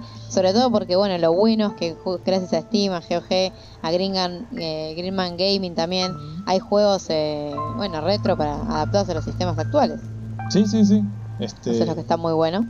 Em, Sí, o sea, y que además todavía tienen soporte, o sea, no es que te quedan ahí abandonados con glitches. Claro, sí, sí, sí. Está bueno eso. No solo soporte oficial, sino que también, como bueno, como están en estas tiendas que son muy concurridas, eh, muchas veces los usuarios también tiran los, los tutoriales o parches. Tal cual, tal Es cual. como que el juego sigue vivo. Sí, además es el único juego que Human Head este, mantiene la IP. Ah, Es ah el- claro, porque Prey ya no lo tiene más. Exactamente. Sí, sí, es verdad. Todo el resto lo vendió. Bueno, quién sabe, un remake. ¿Por qué no? Y se había, de hecho, eh, habían hecho como una especie de remake en su momento, por el 2003 creo, que se llamaba Ru- Runes of Valhalla o algo así, pero solamente incluía un par de mapas para multijugador y nada más. O sea, Ah. y a partir de ahí nunca hubo, digamos, noticias nuevas. Una lástima porque un juego que se disfrutó bas- bastante en esa época. Este, yo lo conocí por la revista PC Juegos, que trae la guía y todo, y nada, la verdad que está bastante bueno. Tenía un montón de, un montón de enemigos, o sea, desde simples cangrejos hasta goblins, enanos, este, zombies. Sobre todo que los zombies eran súper jodidos, porque vos podías pegarle lo que sea, pero ellos solamente se caían y volvían a levantarse. Y la única estrategia que tenías era cortarles la cabeza o prenderle fuego. Pero al prenderle fuego entraban en modo enrage y te cagaban a piñas. Entonces era todo un tema. Este, sí, por cierto que también el juego era en sí bastante oscuro y tenías antorchas. De hecho, también tenías para aprender lugares, este, porque eso, era si no andar a oscuras. Claro. Em, Sí, no sé, lo, tra- lo traigo porque es una cosa nostálgica de ver los progresos, qué sé yo, de ese año cuando uno era tan pequeño, solo tenía 10 años. no, sí, por eso siempre hablar de los juegos de, de la infancia es, es algo muy emocionante. sí. Totalmente. Y bueno, ¿Algo más que acotar acerca no, de creo que por ahí, eh, hasta ahí, hasta ahí llegó Riven, lamentablemente. ¿Recomendado? Recomendadísimo. Perfecto. Muy bien. Además entra en cualquier pendrive, o sea, pueden llevarlo al laburo, lo están jugando ahí. Eh, bueno, Le se pueden bajar el, el, el, el- el- el cliente de GOG o Steam también jugarlo. También. Es más fácil y práctico que llevarlo en el pendrive. Este, pero bueno. Flor, eh, con esto, bueno, concluiríamos lo que es el, el rincón retro de SHD, ¿verdad? Pero- Con retro. y ahora nos vamos a meter en, en otra zona bastante más pantanosa, La zona turbia. la zona turbia del gaming, la zona Pero la cortina obviamente va a hablar por sí sola. totalmente. Porque no solo de cosas buenas se compone el mundo del videojuego. SHD te trae la zona bizarra. Bueno, hoy vamos a hablar de uno de los juegos de terror más controvertidos, asquerosos, ridículos, eh, no sé, eh, increíbles que existen, que es Harvester. Nunca, jamás se hizo un juego como Harvester. Eh, y no sé si se va a hacer porque ya con lo que son los videojuegos hoy en día ya no existe esta libertad creativa, no existe este este atrevimiento, no sé, y menos este, esta crotada de usar actores reales, así como, no sé. o sea, esto es como una peli de clase Z, les diría no es clase B, o sea, es clase re pedorra, hecha videojuego, pero que, o sea, en parte se puede decir que es de esos videojuegos o de esos de esas obras que eh, son tan malas que son buenas, pero también hay que admitir que el guion o la idea del juego es bastante inteligente. Pero bueno, primero vamos a contar un poco de cómo surgió todo esto de Harvester. Harvester es un juego que eh, lo desarrolló eh, DGFX, es el nombre del estudio actual, pero en su momento se llamaba Future Vision, como que no, no era una compañía muy... una compañía chica, digamos. Eh, y el juego igual surgió de la cabeza de Gilbert Austin, que es un desarrollador eh, que capaz de nombre no le suena, o sea, el tipo es game designer y guionista de videojuegos, pero que hizo los guiones de los Wing Commander, Wing Commander sobre todo del 2 y el 3, y de otros, eh, bueno, juegos de estrategia de su momento. Y el tipo como que dice que nada, que tenía la idea, eh, bueno, cuando él como que tuvo el proyecto era tipo el año 1993, y el chabón como que, por ese entonces estaba muy fuerte la idea de las películas y los videojuegos violentos como algo que puede, digamos, influenciar mal a los niños o influir mal. Y estaba toda la idea de la, de la censura. Eh, de hecho, la bueno, como la fiscal de Estados Unidos, la, la jefa de- del Poder Judicial de Janet Reno, que fue muy conocida en el momento porque la mina como que reaplacaba lo que es la censura, digamos, en películas, en todo así. Eh, también fue más o menos la época en la que se creó la SRB, en el que se creó en el 93 también, justamente. Eh, Y bueno, nada, Harvester como que el tipo este, Austin, dijo yo quiero hacer este juego, hizo como un pitch para, para la empresa esta Future Vision y como que los tipos le dijeron, sí, sí, lo tomamos, puedes hacer lo que se te cante menos escenas de sexo explícito. O sea, el tipo dijo, bueno, yo voy a hacer lo que se me cante, literal, literal. y así fue como nació Harvester, que se presentó en el CES, porque en esa época la primera de tres es del 95, o sea, no había de tres. Se presentó en el CES, que es la expo de, bueno, de electrónica y computación más grande del mundo, que es en Las Vegas. Se sigue haciendo en Las Vegas y se hacía en Las Vegas en ese entonces. Y Harvester, digamos que la rompió, porque no, o sea, vos ibas, jugabas este juego hiperviolento. Y la idea del juego era básicamente una crítica no solo a la violencia de la sociedad, eh, sino también un poco a, la censura, digamos. O sea, era como mostrar un juego que no puedes censurar porque no existe juego, básicamente, porque es todo desagradable. Y además de eso, es un juego en el que la gente está como re mal del mate y que se te demuestra, qué sé yo, es como una parodia a la sociedad americana también la idea de como que atacamos la violencia con más violencia, se hace una bola gigante y nos morimos todos, una cosa así.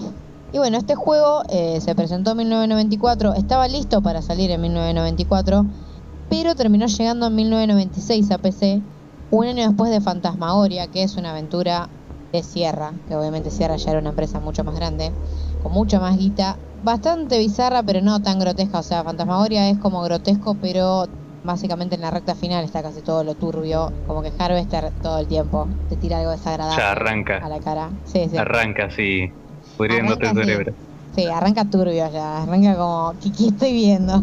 bueno, la cuestión es que dicen, o sea, lo- la gente de la época, que Harvester, como llegó dos años después, ya era bastante crota la animación. O sea, obviamente hoy en día uno juega Fantasmagoria y juega este y le, sigue- parecen crotos los dos, Fantasmagoria 2 también.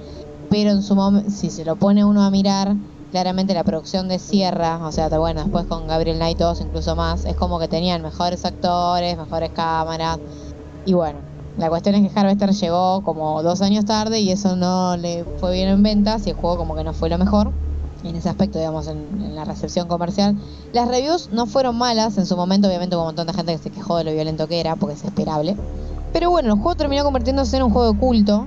O sea, de hecho hoy en día hay una... Se puede meter en Facebook, hay un fan que tiene una, una página que se llama Harvester PC Game, así.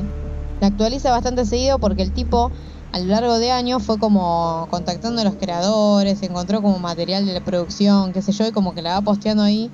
Y bueno, no tiene muchos likes la página, tiene como 2000 likes, pero como que toda la gente que está metida ahí igual es como re fan y cuando el tipo sube algo tiene como 100 likes, o sea, para una así es como...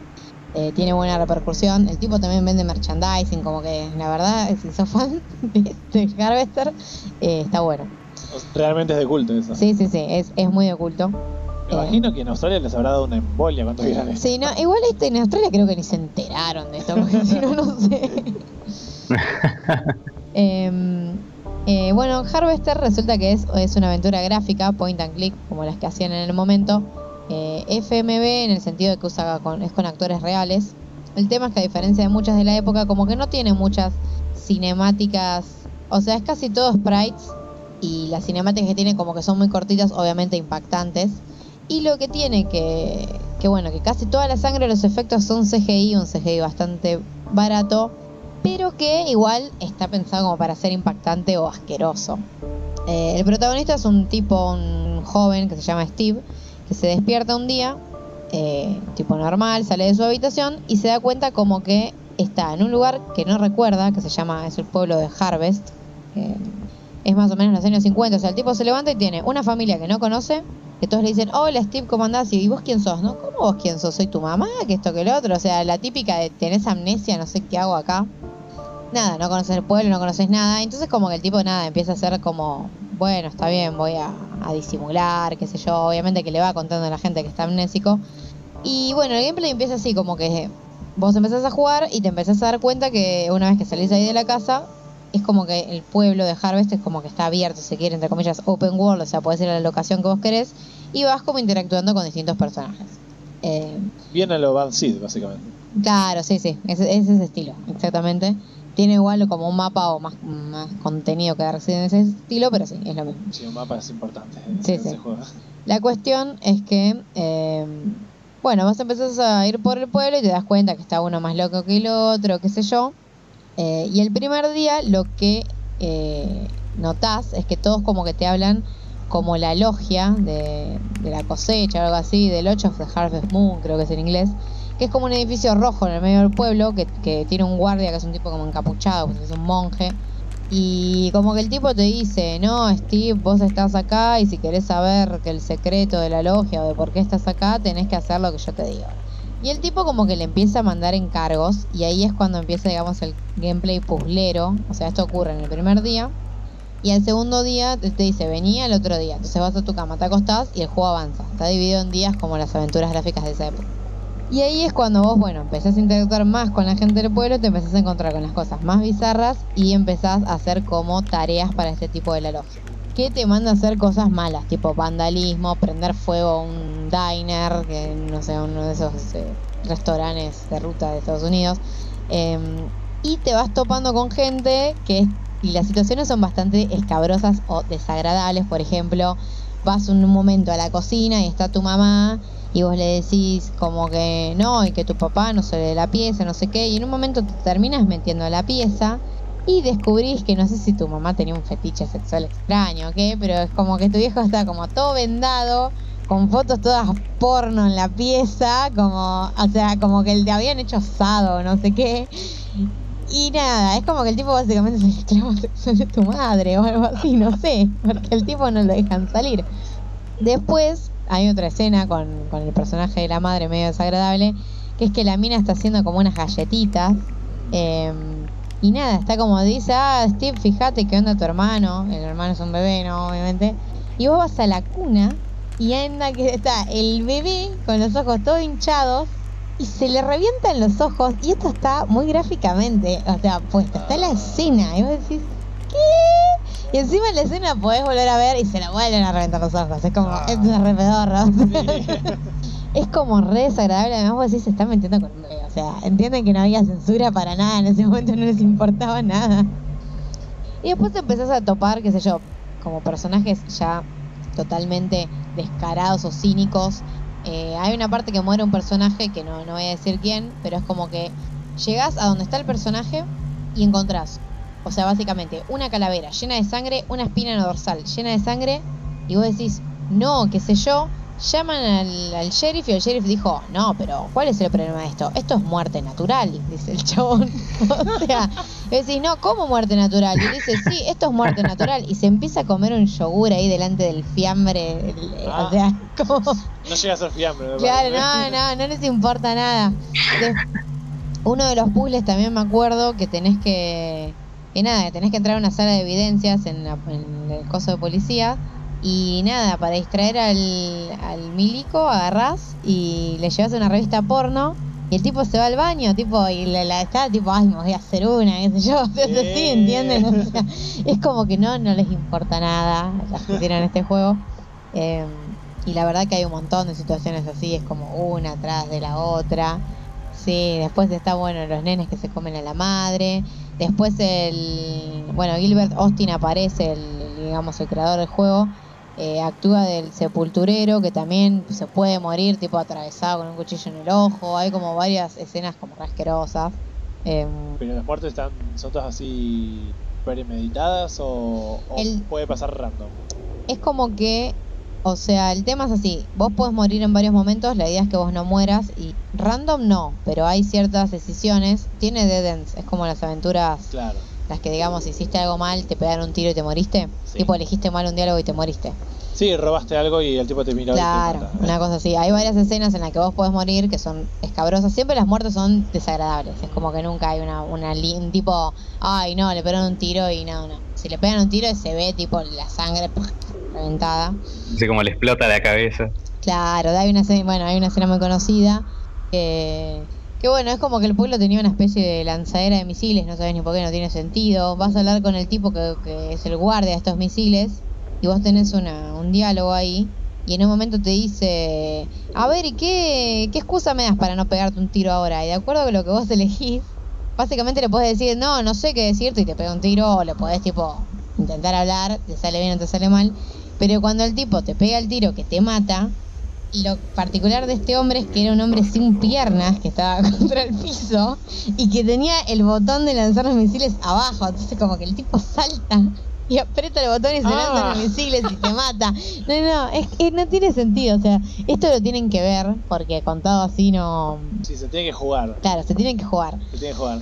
La cuestión es que, bueno, pasan, son cinco días, vos haces las tareas que te piden los tipos de la logia y terminás entrando. Y el juego pasa de ser una aventura gráfica con, ¿cómo se dice? Con puzzles, porque siempre las situaciones, por ejemplo, cuando vos tenés que prender, eh, prender fuego el, el diner, como que tenés que distraer a la mina, encontrar como varios objetos, como que eso es muy de aventura gráfica clásica. Claro, encontrar la gasolina. Claro, la sí, exactamente. Después, cuando entras a la logia, el juego pasa a convertirse en un juego de acción, si se quiere, survival horror, porque es acción lateral. Tenés tipo las peleas, o sea, si te enfrentás, digamos, a la que encontrás ahí, es bastante complicado sobrevivir. Eh, y bueno, al final hay como una decisión final que te cambia el juego, o sea, te cambia el final, digamos, hay una decisión que te cambia eh, el final de acuerdo a- al destino de un personaje. Y el final es bastante tipo mind blown, o sea, tipo, como que vos decís. Yo creo que en la época a la gente le iba a haber re sorprendido, porque bueno, no, no- recordemos que es un juego del 96, y tiene un final que no es muy típico en, bueno, en el terror. O sea, es bastante loco, puedes decir qué carajo, pero a la vez está bueno. Eh, y como dato de color, entre todas las cosas que pasan dentro de la logia, porque vos como vas descendiendo varios pisos, hay un piso que está todo hecho de carne, es como bastante desagradable también todo ahí adentro. Podés tener sexo con una prostituta que si lo tenés, te morís de una, enfer- una enfermedad de transmisión sexual. O sea, si vos tipo, ay, voy a tener sexo y después te morís. O sea, es una... Es como... Es, creo que es el único juego junto con uno de los de Larry que te puedes morir de una ETS. No hay videojuegos que te puedes morir de una ETS. Em, así que bueno, en el sitio hay un, igual un review eh, que yo hice hace unos años cuando el juego llegó a Steam y a GOG, como tuvo un relanzamiento. Em, y la verdad que igual está muy barato. En GOG se lo puede conseguir por 3 dólares con 20. Y en Steam por eh, 6 dólares. O sea, la verdad es barato. Es una aventura que dura más o menos entre 10 y 12 horas. Bien. No, sí, me parece una duración bien.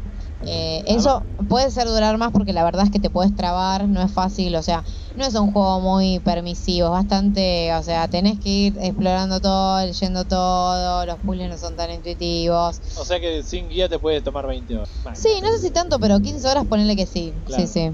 Em, pero bueno, como les decía, en el sitio está hay un review que yo había hecho en su momento, cuando fue relanzado, que para que tengan más detalles de, qué sé yo, de lo técnico, que está bueno, que no.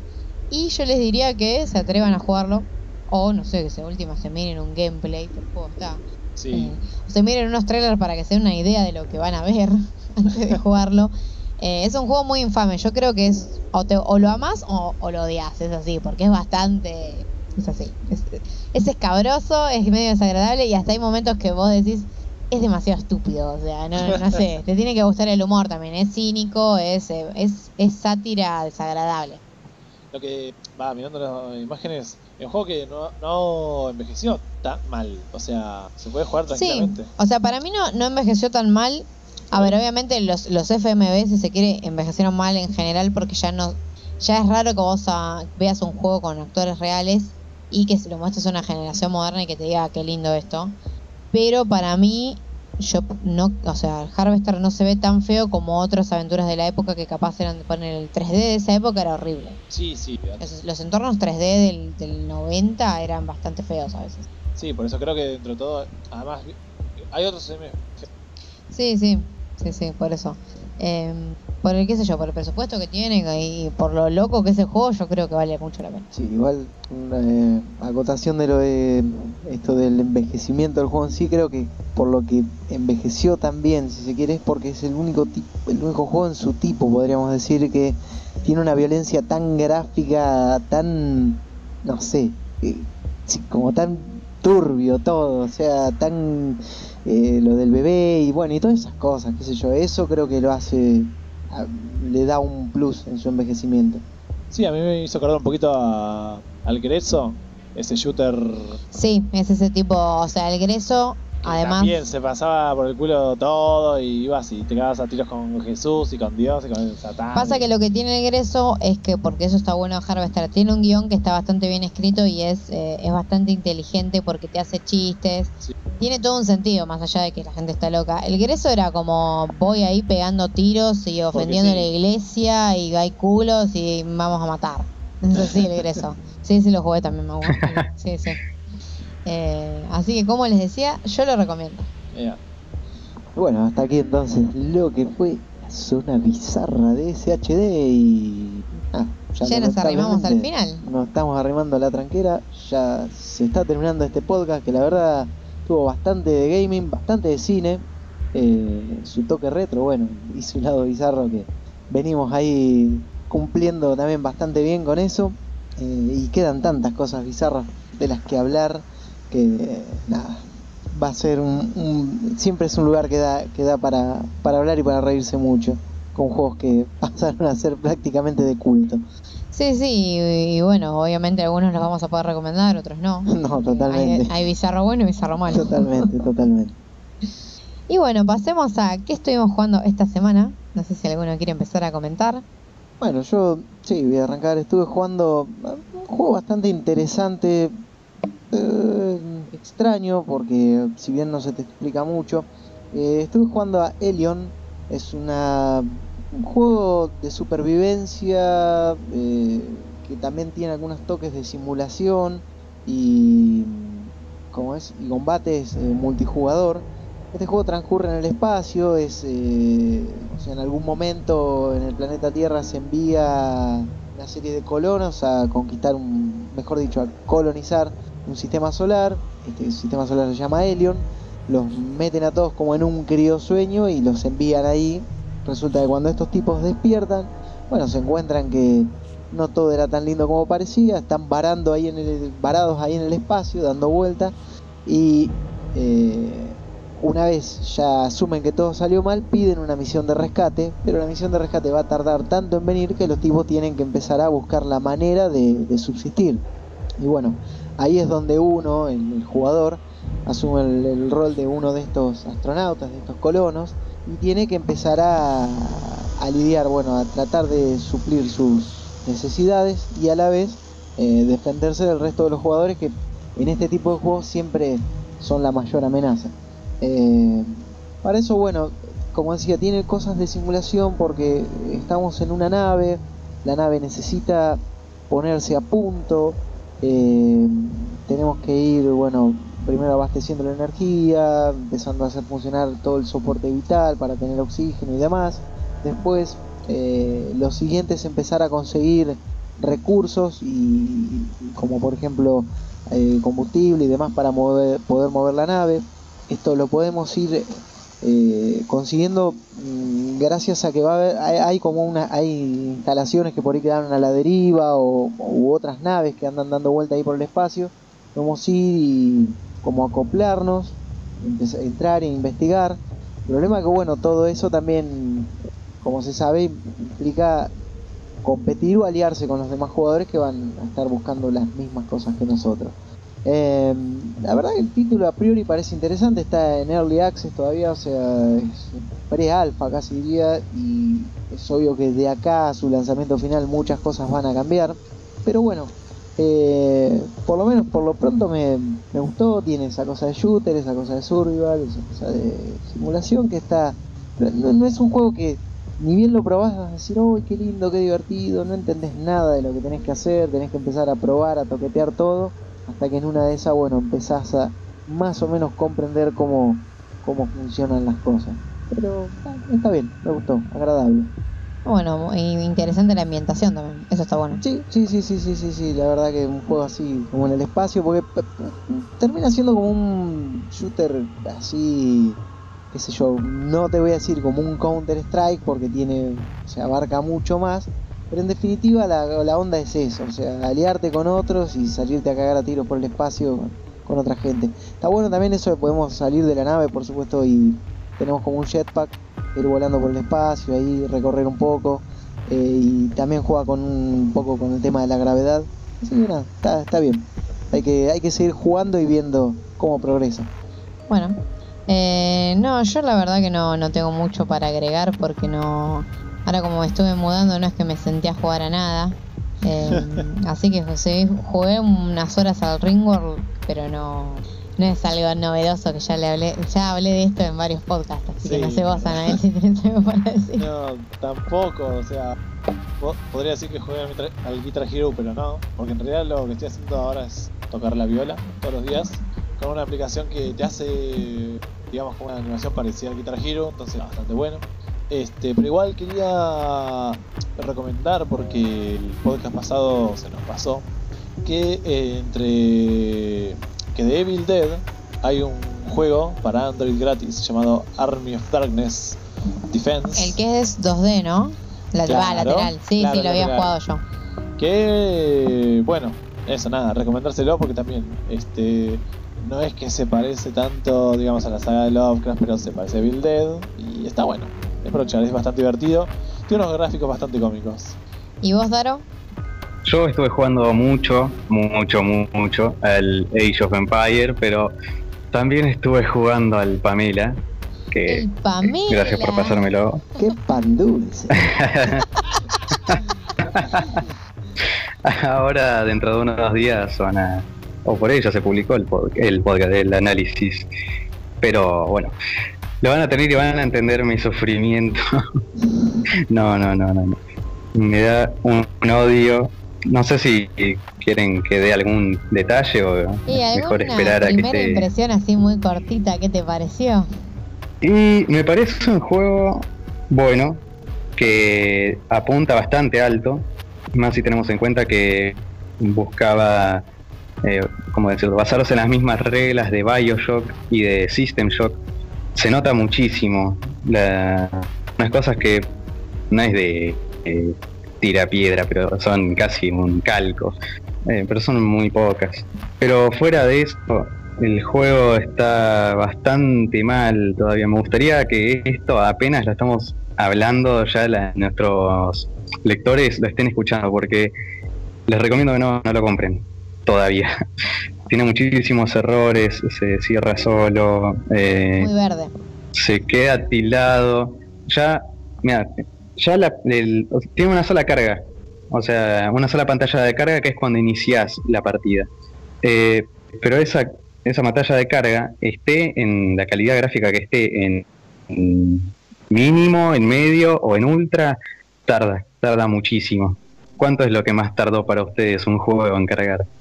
¿Qué es lo máximo que les No, tardó en que- cargar un juego? Ponele que, o sea, cuando ponen el Bloodborne tardaba un minuto, un minuto y medio, o me acuerdo el, el Ark, la primera versión tardaba como dos minutos en cargarte, que era Sí. como un bajón. The Punisher también da como dos minutos. Ah, este en- tarda una media de 7 minutos. Ah, nada. Lo máximo que me tardó en cargar fueron 12. Pero no lo máximo, máximo que me tardó en cargar. Lo estuve cronometrando. Ah, No, no, lo bueno, lo más o menos bueno es que solamente esa carga. El problema es que si estás apurado, querés jugar de un toque y después tomarte el palo a la facultad, al trabajo o a ver a alguien, olvídate del juego porque va a estar ahí hasta que se le cante. Tarda Dejalo- muchísimo en arrancar. Déjalo cargando en la madrugada. Sí, no, sí, sí, lo tenés que dejar y bueno, un poco ya habían visto en, en el tráiler, o sea, es eso, es más o menos como lo que explicó Frank de su juego. Arrancás y directamente te explica, qué sé yo, tres, cinco teclas, el movimiento, la cámara eh, y el menú del antebrazo. Después todo lo demás lo vas eh, descubriendo vos solo, o sea, no- de ahí en adelante salís de la habitación donde está la, ¿cómo que se llama? La cámara en la, la que está suspendido el tipo, y de ahí en adelante arreglátela solo, no, no te explico nada. Tenés que andando todo el tiempo eh, la base de datos de, del menú del antebrazo del protagonista, tiene mucho de pero tiene demasiados errores, muchos. Yo creo que ahora, ahora ya, al momento de grabar este podcast, tengo unas 8 horas casi de juego y una de esas horas es de carga nada más. O de que Por se me Dios. cerró el juego, o se crasheó, o... o- no. Eh, me está costando bastante hacer el análisis porque hay cosas que quiero ver, de las que quiero hablar para el review, pero no las alcanzo a hacer. Y cuando las estoy por hacer se tilda y digo, oh, no, y ahora, ahora más. Hasta llegar acá. Porque tiene un sistema de guardado también bastante raro. Te devuelve al último punto en el que te guardó la partida, pero con todo lo que tenías hasta ese momento. Pero tiene el detalle de que es con juntaste un montón de cosas y no, no sabías construirte el refugio porque directamente no te lo explica eh, bien a detalle el juego y todo lo juntado lo perdiste, perdés todo, todo, todo y olvídate de encontrar el cadáver y llegar hasta, hasta ese punto al que había llegado te va a tomar la misma cantidad de, de horas que la, pan- la pantalla de inicio, de carga, digo. Ah, muy, muy. Por ahora el juego en sí, la experiencia del juego es buena. Tiene buena la inteligencia artificial obviamente es bastante torpe, pero eh, es un juego que promete y si le arreglan todo eso, es un buen juego. Va a ser un buen juego. Siempre y cuando le, le solucionen todos esos problemas porque es algo que no, no puede ser. Eh, es lo que decía Diego, nos usan con el early access de conejillo de indias para ver cuáles son los problemas del juego alrededor del mundo, pero bueno, ya veremos. No, sí, claramente, o sea, parece ser un juego con potencial o con una buena idea, pero que no se puede comprar porque anda mal. No, no, no, si, si lo compraron y están a tiempo, reembolso y esperen. sí, sí. Bueno, ahí. Pero sí, después eso, no mucho más. Eh, jugué un poco también a el Warhammer Vermintide y al Quake Live, pero muy, muy poquito. Ahora que arranqué la facultad, como que se complica, pero Y sí, siempre pasa. y bueno, creo que ahí ya cerramos el episodio por hoy. Eh, no sé si quieren mandar algún saludo, acotar algo para el final. Eh, bueno, mandarle un saludo a- al tío. Eh, Ah, siempre, tío sí, que obvio. Siempre que no está, nos acordamos de él. Bien, por supuesto. Y bueno, mandarle también un saludo, o sea, retribuirle un poco también la- las gracias al, al abuelo Kraken que estuvo ahí con nosotros participando en el episodio número 10, eh, el especial de Lovecraft, que bueno, si no lo escucharon, no sé qué están, qué están esperando, porque la verdad está muy bueno. Y no, creo que nada más. Bueno, sí, sí, la verdad que me, m- quedé muy convencida con la edición y cómo quedó ese, ese episodio. Muy contenta. Y no sé, ¿alguien más quiere añadir algo? Si no, ya. Ah, saludar al público oyente, que bueno, si sí, llegaron siempre, hasta acá, obviamente. si llegaron hasta acá, la verdad se la bancaron bien. Pero bueno, eso, este y esperemos que bueno, que salga, que podamos traerles más noticias y más cosas bizarras, cosas retro, Por más episodios. por muchos más episodios, este y bueno, eso, no mucho más. Eh, bueno, entonces les recuerdo a todos que nos pueden leer las 24 horas del día, los 365 días del año, o sea, todo el tiempo en www.shdownloads.com.ar. En Twitter estamos como arroba shdownloads, es el mismo nombre de usuario que tenemos en Instagram. Eh, en Facebook estamos como Survival Horror Downloads, esa es la fanpage, y tenemos un grupo eh, tipo foro de debate que es Comité del Horror SHD Community, que es también el mismo nombre con el que estamos en Steam como eh, mentores que recomendamos los juegos eh, que bueno, cuando hacemos un review positivo lo ponemos ahí, básicamente. Eh, y bueno, ya saben que nos pueden escuchar en SoundCloud cada 15 días, estamos como un podcast de terror y tenemos canal de YouTube SHDTV, vamos a ver si le ponemos un poco más de potencia ahí. Está- Nos estarían faltando publicar un par de videos, pero ya van a venir, ya van a venir, no desesperen, prontito, prontito va a haber muy cosas, cosas muy buenas. Sí, sí, así es. Tenemos que hacer un Kickstarter para ponerle internet al tío. No, el tío, yo creo que para el próximo el tío vuelve. Sí, sí, sí, sí, el tío va, va a volver. Eh, así que bueno, nos despedimos. Yo les mando, no sé, un saludo a todos y no sé, nos seguimos, obviamente, nos vamos siempre con Manchester. Por supuesto, amigos, hasta aquí llegamos. Nos vemos en el Ether. Bye bye. ¡Chau!